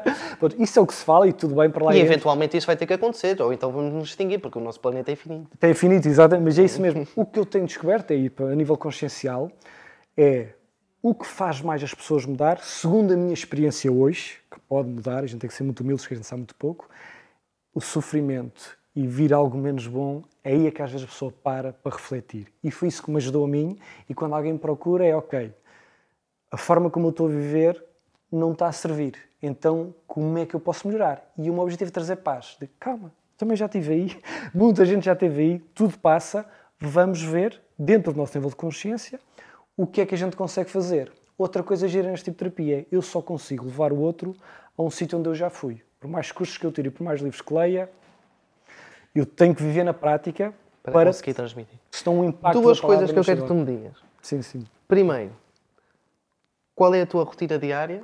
ou qual era a rotina diária que aconselhas a uma pessoa de forma a aumentar o seu potencial de bem-estar? Então, isto é é uma pergunta que, como eu disse, não há duas consciências iguais e não há uma receita. Eu demorei três anos a encontrar a minha ideal para agora. Daqui, depois a vida, na sua eterna sabedoria, sei que daqui a dois ou três anos vai-me dar uma volta e vou ter que voltar a ajustar, porque estamos em evolução, não é suposto ok, estagnar. Sim, genericamente, genericamente, qual era a rotina que recomendavas para uma pessoa adotar? tem que haver exercício físico, ponto. Alimentação correta, sono adequado e, se possível, começarem a meditar. Só para começar a trabalhar algum trabalho meditativo mental. Tem que haver. No meu caso, não é um caso uh, muito bom porque eu sou o meu próprio patrão. Eu tenho trabalho a recibos verdes, não tenho, então eu não tenho horário das 9 às 5. A minha rotina, como estavas a perguntar, demorei 3 anos a chegar lá. Eu de manhã sou agricultor, Em que horas é que te levantas? Eu acordo cedo. Eu acordo a primeira vez muito cedo por volta das 6 da manhã, 7, mas depois medito uma hora para sair de casa às 8 e tal, 9. Só saio de casa essa hora, porque de manhã meditar não há telemóveis, não há ecrãs, primeira hora, nada disso. E vou logo para a natureza. Lavar a lota, que o meu pai eh, trabalha na lota, eu vou lavar, ver os, hoje ajudei dois pescadores a ir para o mar, aquela cena conviver e tal, treinar, Depois tenho a minha estufa, tenho as galinhas, o meu irmão tem abelhas, eu sou o assistente apicultor, que não sou, eu não sou o principal em nada, eu só sou o assistente. Mas é uma manhã toda virada para a natureza, eu, tempo com os meus pais, tempo com quem eu gosto, manhã inteira a energizar. Para mim, é o que funciona comigo. Muita gente é o contrário, prefere trabalhar de manhã e à tarde, também está certo. Depois já está almoço, mais uma meditação de uma hora e começo nas consultas. Durante a tarde. Depois chega a hora de jantar, faço mais uma pequena limpeza energética, meditação no final, porque gosto de trabalhar esta parte, é como um músculo. Uh, vou jantar e à noite tenho os meus estudos, os meus doutoramentos, reuniões com pronto, hoje em dia com o tecnológico tenho reuniões com o pessoal do mundo todo, Suíça, Alemanha, Brasil, com os fusos horários, fazemos reuniões à noite e os meus estudos para os doutoramentos e faço por às nove e meia estar a desligar estas coisas todas e o mais tardar às dez e meia já tentar estar na cama para dormir, para Pontos, fazer isto é o ideal para mim. Agora muita gente abre isto em casa e está-me a chamar nomes, porque, ah, mas eu trabalho das 9 às 5 e tal. Certo. Mas há sempre formas de adaptar. Como é óbvio. Então o que eu digo é, o que é que é o prioritário? Na Conscienciologia eles chamam o pri-pri, que é o prioritário do prioritário. E dependendo da fase que a pessoa está, é bom não pagar uma fatura mais tarde, que é, por mais se a gente já está um dia inteiro a trabalhar e no mente, na mente, tu ou estás na mente ou estás no corpo. Quem passa 8 horas na mente não é muito inteligente chegar a casa e continuar no telemóvel e tecnologias e discussões. Tens que vir para o corpo. A pessoa tem que vir para o corpo. Vai treinar, vai dar uma volta a pé, vai para a natureza, não tem que gastar um escudo. A minha primeira licenciatura foi em ginásios e eu não entro num ginásio há 10 anos. Portanto, há ruas para correr, há um tapete em casa, quem quiser fazer agachamentos. Portanto, às vezes isto não é por mal. Muitas das dicas que eu dou às vezes às pessoas, que eu não dou conselhos, faço perguntas, às vezes dou umas dicas a pessoa, e não é por mal, eu vejo que não é por mal, mas ela não está a ver coisas que, óbvias, que, que, olha, começa por aqui, começa por aqui. E então uma rotina ideal é essa, perceber o tipo de trabalho que a pessoa tem e perceber, como dissemos há pouco, que o nosso corpo físico controla tudo o resto. Ter uma boa leitura é muito bom. Ginásio da mente, o que a gente lê, o que a gente come, o que a gente treina, quanto mais simples e mais evolutivo, se for para estar a ver notícias de desgraças e para estar a ler livros de como é que se faz bombas e como é que se mata gente, não, façam, fa mas depois vão ver que se vão sentir de uma maneira, a energia fica diferente. E isto já é provado também que não tinha que ser. Experimentem e façam. A, a, a quântica tenta provar com tecnologia XPTO, até antimatéria, agora estamos a conseguir provar, a conseguir fazer antimatéria, uma coisa assim fantástica. Na conscienciologia nada disso. És tu, contigo e com a tua observação de Epá, hoje fui simpático com a minha namorada e aconteceu isto. Hoje com o meu pai fiz assim aconteceu aquilo. Deixa-me. E ganhas distância e tornas-te um especialista da tua própria vida. E tu, uma vez mais, és o cientista, o objeto de estudo e o instrumento. E aí tu recuperas o poder. E não fazes, e só para terminar com isto, que também não quero ser chato, na medicina convencional, e muito bem, há o termo paciente. O que é que é o paciente? Pegas na tua saúde, metes nas mãos do médico, cura-me. Dá medicação, faz-me uma operação, resolve a minha vida. Na conscienciologia a gente tem o termo, que é evoluciente. Vem da palavra evolução, que é, embora possas ter ajuda e apoio, tu és responsável pela tua saúde, pelo teu estudo, pela tua controla. Até é muito bom, e eu futuramente vou fazer um planeador também do evoluciente, que é, epá, eu tive um ataque de pânico. Não, para. Caneta, quando, quando acalmares, onde é que eu estava, sobre o que é que eu estava a falar, quem é que estava à minha volta, o que é que estava a acontecer. Outro dia vem outro e tu começas a descobrir padrões, começas a fazer a autopesquisa, que é uma das sete premissas da conscienciologia. Tu começas a ser um especialista e um doutorado em ti próprio. E a partir daí, pá, aquilo que antigamente não me incomodava, agora mexe comigo. E em vez de ficar, estou a ficar muito fraco, estou a ficar velho, não. Estás a subir a tua frequência, não estás a ser melhor que ninguém, estás a evoluir e o que te servia antes já não te serve agora. Então, para, é para recapitular, uhum. Acordar cedo, preferencialmente? Preferencialmente. Com um mínimo de 7, 8 horas de sono? Pelo menos. Pelo, pelo menos. menos. E quanto mais cedo antes da meia-noite, melhor. Depois da meia-noite, Pelo menos uma hora de exercício físico por dia? Sim.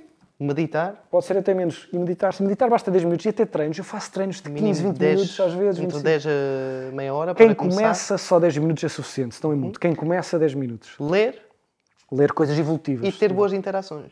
Perfeito. Ser a melhor versão. É a base para é ter base. uma vida tranquila. E vou então só dar mais um truque. E para prevenir. Prevenir. Vou dar mais um truque. Eu sei que parece mais do mesmo, isto havia muito mais para falar, mas uma das coisas que me ajudou muito, que eu comecei a fazer há sete anos, religiosamente, quase foi. Todas as interações que eu tenho, para, para corroborar as boas interações, é o que é que a minha melhor versão, o melhor Chico, o que é que um sábio, se estivesse agora aqui no meu lugar, faria a cada segundo, com o meu pai, com, com a minha mãe, com um cliente, com a namorada.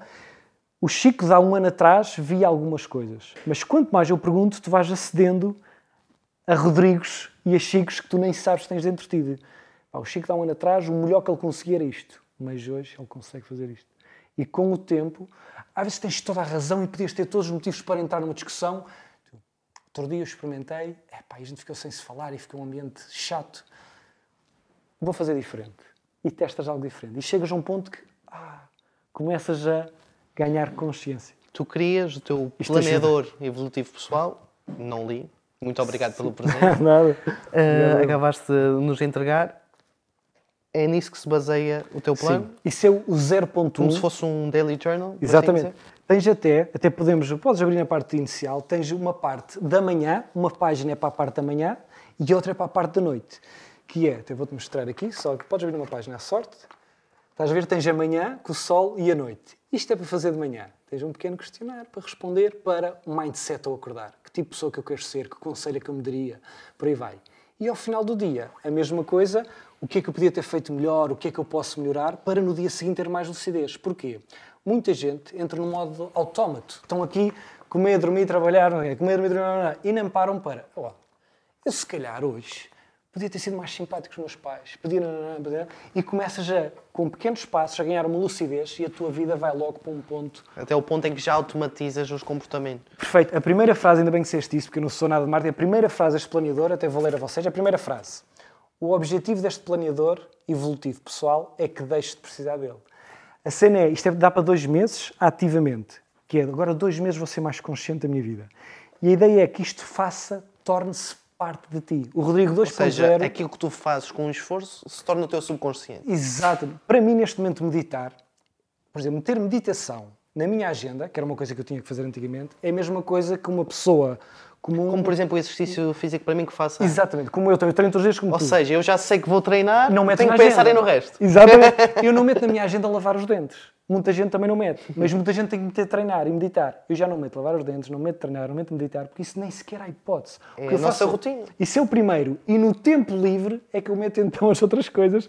Então chega um ponto, e eu sei que muita gente está em casa se quer chateada, mas eu trabalho muitas horas. Está bem, isto é um passo de cada vez. Eu tive muito trabalho para chegar cá e muita gente acha que um gajo tem só facilidades. Eu já, já passei para as minhas e houve muito esforço, muita dedicação. Agora, o giro é, é sempre possível, como tu disseste bem, encaixar o mais prioritário e perceber a minha versão 2.0, 3.0, como é que a gente pode chegar lá com serenidade. Não é objetivo ser uma pressão.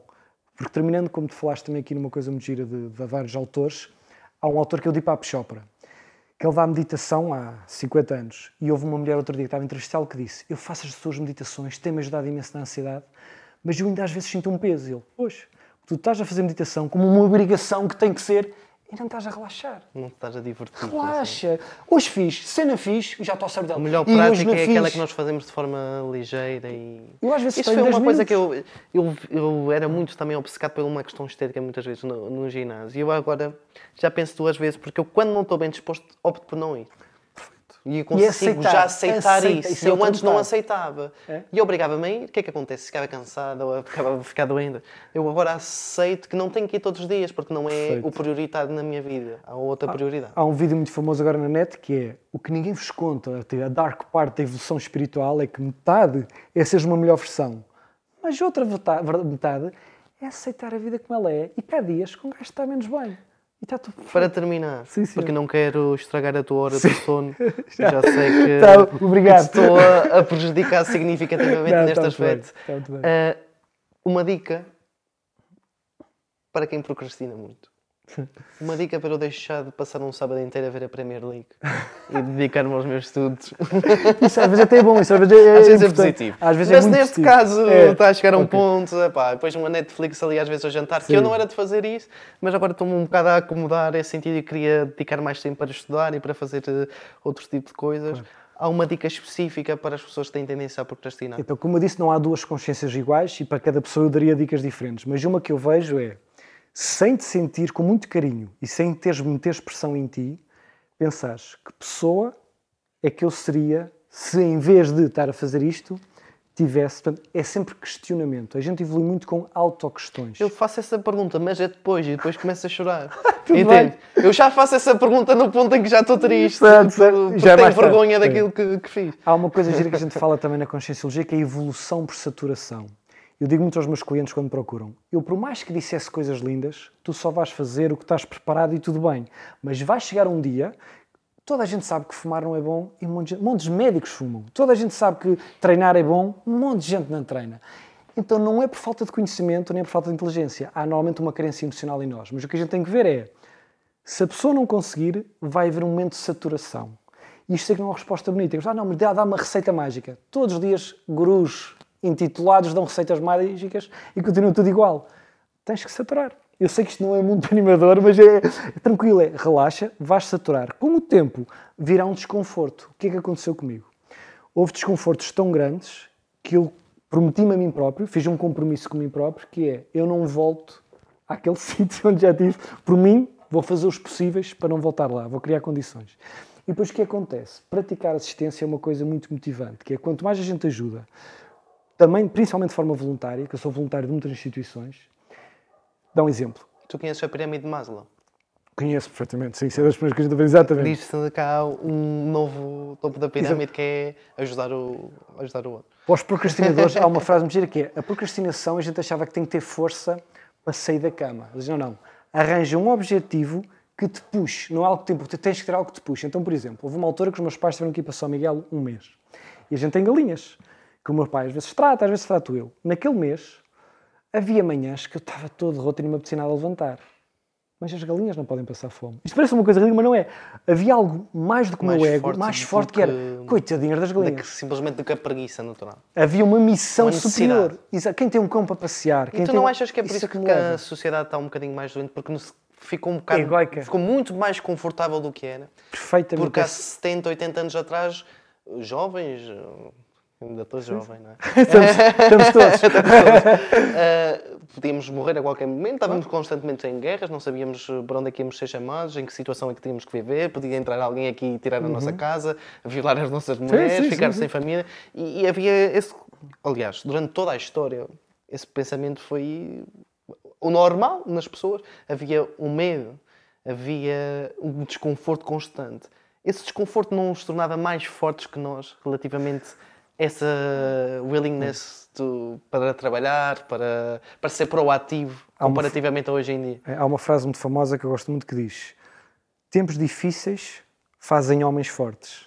Homens fortes fazem tempos Não fáceis. sei como é que se acaba. acaba- Pois, tempos fáceis fazem homens, mulheres frágeis e homens frágeis Isso fazem tem a tempos ver com o difíceis. ciclo da. Já, já ouvi Então falar o giro é, quanto mais fácil é o tempo verdade. e nunca foi tão confortável, a gente está a ficar muito frágeis, muito sensíveis. O Dave Chappelle, que é um cómico que eu gosto muito, ele diz, nós estamos perigosamente sensíveis. E mais, nós estamos muito no ego. Eu, o conforto, eu, eu, eu, eu. O eu é que está na dor, a minha dor. Uma das melhores técnicas para a gente deixar sairmos de algum sofrimento é praticar assistência. E o que é que o nosso ego diz? Se eu nem sequer estou bom para mim, como é que eu vou estar para outros? Mas enquanto estás no eu, eu, eu, eu, estás na minha dor. Quando tu mesmo mal, o que me curou há 10 anos atrás, o que me ajudou mais, foi ir trabalhar para o sem-abrigo. Eu fui dar comer. Eu estava na merda com ataques de pânico, mas o que me ajudou muito, além do conhecimento e dos bons Para ver hábitos, que estava alguém mais fodido que tu. e estava a ajudar, porque eu fiz exatamente. Mas ou- eu dizia, eles agradeciam, diziam, eu é que agradeço, eu é que agradeço, porque ao praticares assistência, estás-te a envolver num campo de energia e estás a ver, poça, como é que eu estou?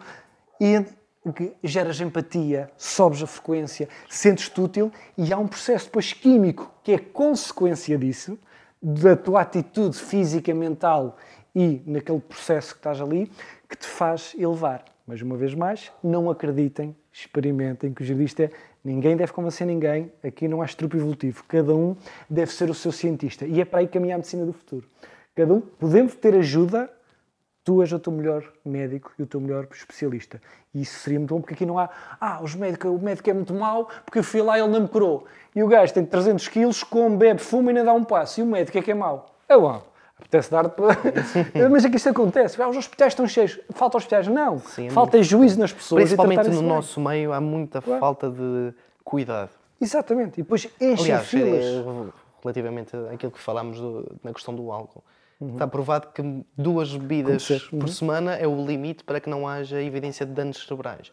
é normal beber um Claro. copo de vinho todas as refeições. Sim, sim. E eu não sou nada contra. E se a eu é, disser a maior parte das pessoas da idade dos meus pais, por exemplo, ou até mesmo da, da nossa idade, que opá, tu estás a beber um copo de vinho agora, eles vão achar que é ridículo eu estar-me a opor a alguém simplesmente um- um- a beber um copo de vinho, quando de facto, como dizes, há evidências científicas e provadas de que um comportamento traz consequências. Claro.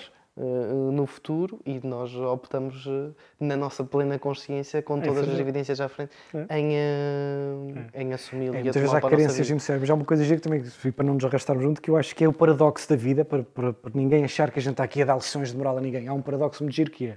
Mas, por exemplo, eu prefiro, que não tenho que preferir nada, uma pessoa que bebe um copo de vinho e que é boa pessoa, que aquele gajo muito certinho que faz tudo certo e é a pior pessoa e que trata mal toda a gente, porque isso também existe. Eu tive muitos amigos meus ligados à espiritualidade que faziam os outros sentir mal porque, eles é não que eram tão puros como ele. E eu dizia, tu és uma má pessoa. Eu prefiro aquele que bebe e fuma e que é maravilhoso e tem um coração de ouro e que é maravilhoso. Claro que a nível evolutivo é diferente do que a gente faz a nível físico. Há pessoas que a nível físico ainda fazem alguns disparates, mas têm uma benevolência. Tem, portanto, isto é tão, parece confuso, com- mas é isto é giro. complexo. Não há, não há julgamento. É, Complexo, sim. é complexo, mas é giro que é, ok, enquanto a pessoa não tiver a ter sofrimento, É o que nós costumamos Quando dizer. tiver, Ele é mau, mas é mau por ele próprio. Exato, exato. Está Coitadinho é mau, mas é só mau por ele próprio. O giro para mim aqui disto é quando a pessoa só me procura se tiver um desconforto ou se procura alguém, não tem que ser eu como é óbvio. E eu próprio também tenho os meus desconfortos. Não, não se preocupem, isso é um convite a uma evolução. Isso é um convite a uma melhor versão que quer nascer. E é sem pressão, não é? Epá, tenho que ser a melhor pessoa porque fiz mal. Calma, isso é. O diabinho está sempre. tá, tá, tá. Qual é o teu objetivo? Ou o que é que te deixa feliz? Continuar a tratar pessoas que realmente necessitam de um acompanhamento ou trabalhar em alta performance? A alta performance não, não me diz muito. Para mim, cada vez mais é ser um melhor exemplo que eu puder e, à medida que os desafios forem surgindo, inspirar, dar ferramentas e apoiar para a pessoa fazer por si, porque eu cada vez vou ser mais ermita, eu cada vez vou estar menos. eh, Porque eu, no futuro eu vou deixar, já disse a várias pessoas, vou começar a deixar de dar consultas e vou só dar formação, escrever livros e dar palestras para a pessoa fazer por si. Porquê? Muita gente cria dependência do terapeuta que é sempre que eu vou lá fico melhor, então ele é que me cura. E isso não é assim. Portanto, isto vai contra tudo os meus colegas e pessoal de marketing. Tens que vir 10 vezes, tens que vir. Não. Eu adorava que ninguém me procurasse por questões de saúde. Já, mas então o que é que ias fazer? Eu tenho mais coisas a fazer. Agora, a questão é dar ferramentas, porque eu também já sofri muito e deram-me ferramentas e como forma de gratidão quero retribuir. Mas o objetivo é sair do mapa, no sentido de ser anónimo, que ninguém se aperceba. Parece estranho, mas o giro é, quanto mais a gente supostamente vai evoluindo, é como aquele jogador de futebol que ninguém dá por ele, não é o avançado, não é o que marca golos, mas se ele não joga, a equipa perde sempre. Só, mas este gajo... É o Rodri. Exato, é o gajo do meio campo, era aquele gajo do meio campo, como havia um Samari, havia- ninguém dá por ele, não marca golos, não, não é um Ronaldo, mas quando ele não joga, a equipa... Mas eu até digo mais, que eu costumo brincar com isto, o gajo que corta a relva, se não houvesse um campo direitinho, pode, podes meter um Messi e um Ronaldo, se aquilo for um Ia campo ser batalha, complicado ganhar o jogo. O gajo mais importante a gente não o conhece, é o que corta a relva e acende as luzes. Ah, mas e o treinador do melhor...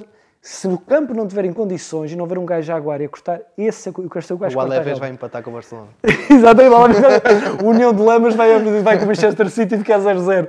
O meu objetivo é esse. Muito obrigado, meu amigo. Obrigado eu, pá. Espero ter sido útil para o pessoal. Muito, Muito obrigado, obrigado por, por teres vindo cá, teres abdicado eu. do, do teu tempo e, pá. Ah, um e das- dos teus hábitos para, para estar aqui connosco. Muito obrigado. O Miguel uh, passa-te o dinheiro, depois já sei. Ah, sim. Não sei se tem um espaço bastante para meter isto tudo. Ele tem Hoje em dia. não. Ah, foi muito bom, pessoal. Muito obrigado. E... Miguel, isso gravou bem aqui o meu som ou, ou não? Gosto de chegar. Só ir